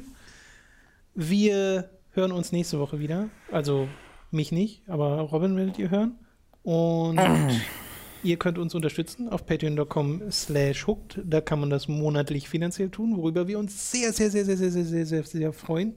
Wir können ja an dieser Stelle uns auch nochmal ganz, ganz, ganz herzlich bedanken bei Ultralativ, die ein super äh, ja, schmeichelndes Video mhm. äh, auf ihrem Kanal veröffentlicht haben. So einen Liebesbrief an uns. Das war äh, sehr, ja, Röte induzierend. Röte induzierend. Schmeichelhaft. Äh, da, also ja, wir fühlen uns da wirklich sehr geehrt von. Das war super, das zu sehen und äh, auch schön zu sehen, dass ein paar mehr Leute auf uns aufmerksam wurden. Haben es ja gesehen, dass ein paar mehr Abonnenten dazugekommen sind. Von daher, falls ihr neue Zuhörer seid, vielen Dank äh, fürs Zuhören und cool, dass ihr so lange dran geblieben seid bei einem der vermutlich mal ersten Podcasts, den ihr gehört habt. Mhm. Und Ihr könnt uns noch auf andere Arten und Weisen unterstützen über die Affiliate-Links, die wir in der Mitte in der Webpause erwähnt haben, audible.de slash hooked oder ihr schaut mal auf der Website nach unserem EMP-Affiliate-Link auf unterstützt hooked oder in der Beschreibung, um dort ein bisschen einzukaufen. Da haben wir nämlich auch ein bisschen was von. Oder holt euch einfach irgendwas bei Amazon, zum Beispiel die äh, Twin Peaks Blu-ray-Box wo wir gerade schon mal dabei waren. Random. Die ist ziemlich gut. Complete Mystery kann ich sehr empfehlen. Hochwertig. Eine sehr schicke Box auch muss ich dazu sagen. Ist halt auch alles dabei und du hast da selbst diese, also nur für diese Box, also genau, die Box ist physisch sehr schick, yeah. äh, aber auch da drin sind halt wirklich Dokumentationen und äh, Making-ofs, die extra dafür gedreht wurden. Ähm, kann ich sehr, sehr empfehlen. Yes. Also nur als Beispiel, was auch immer ihr über Amazon holt, da, über unseren Affiliate-Link, da haben wir auch was von. Yes. Okay, das äh, soll es, denke ich, gewesen sein. Vielen Dank fürs Zuhören und bis zum nächsten Mal. Tschüss.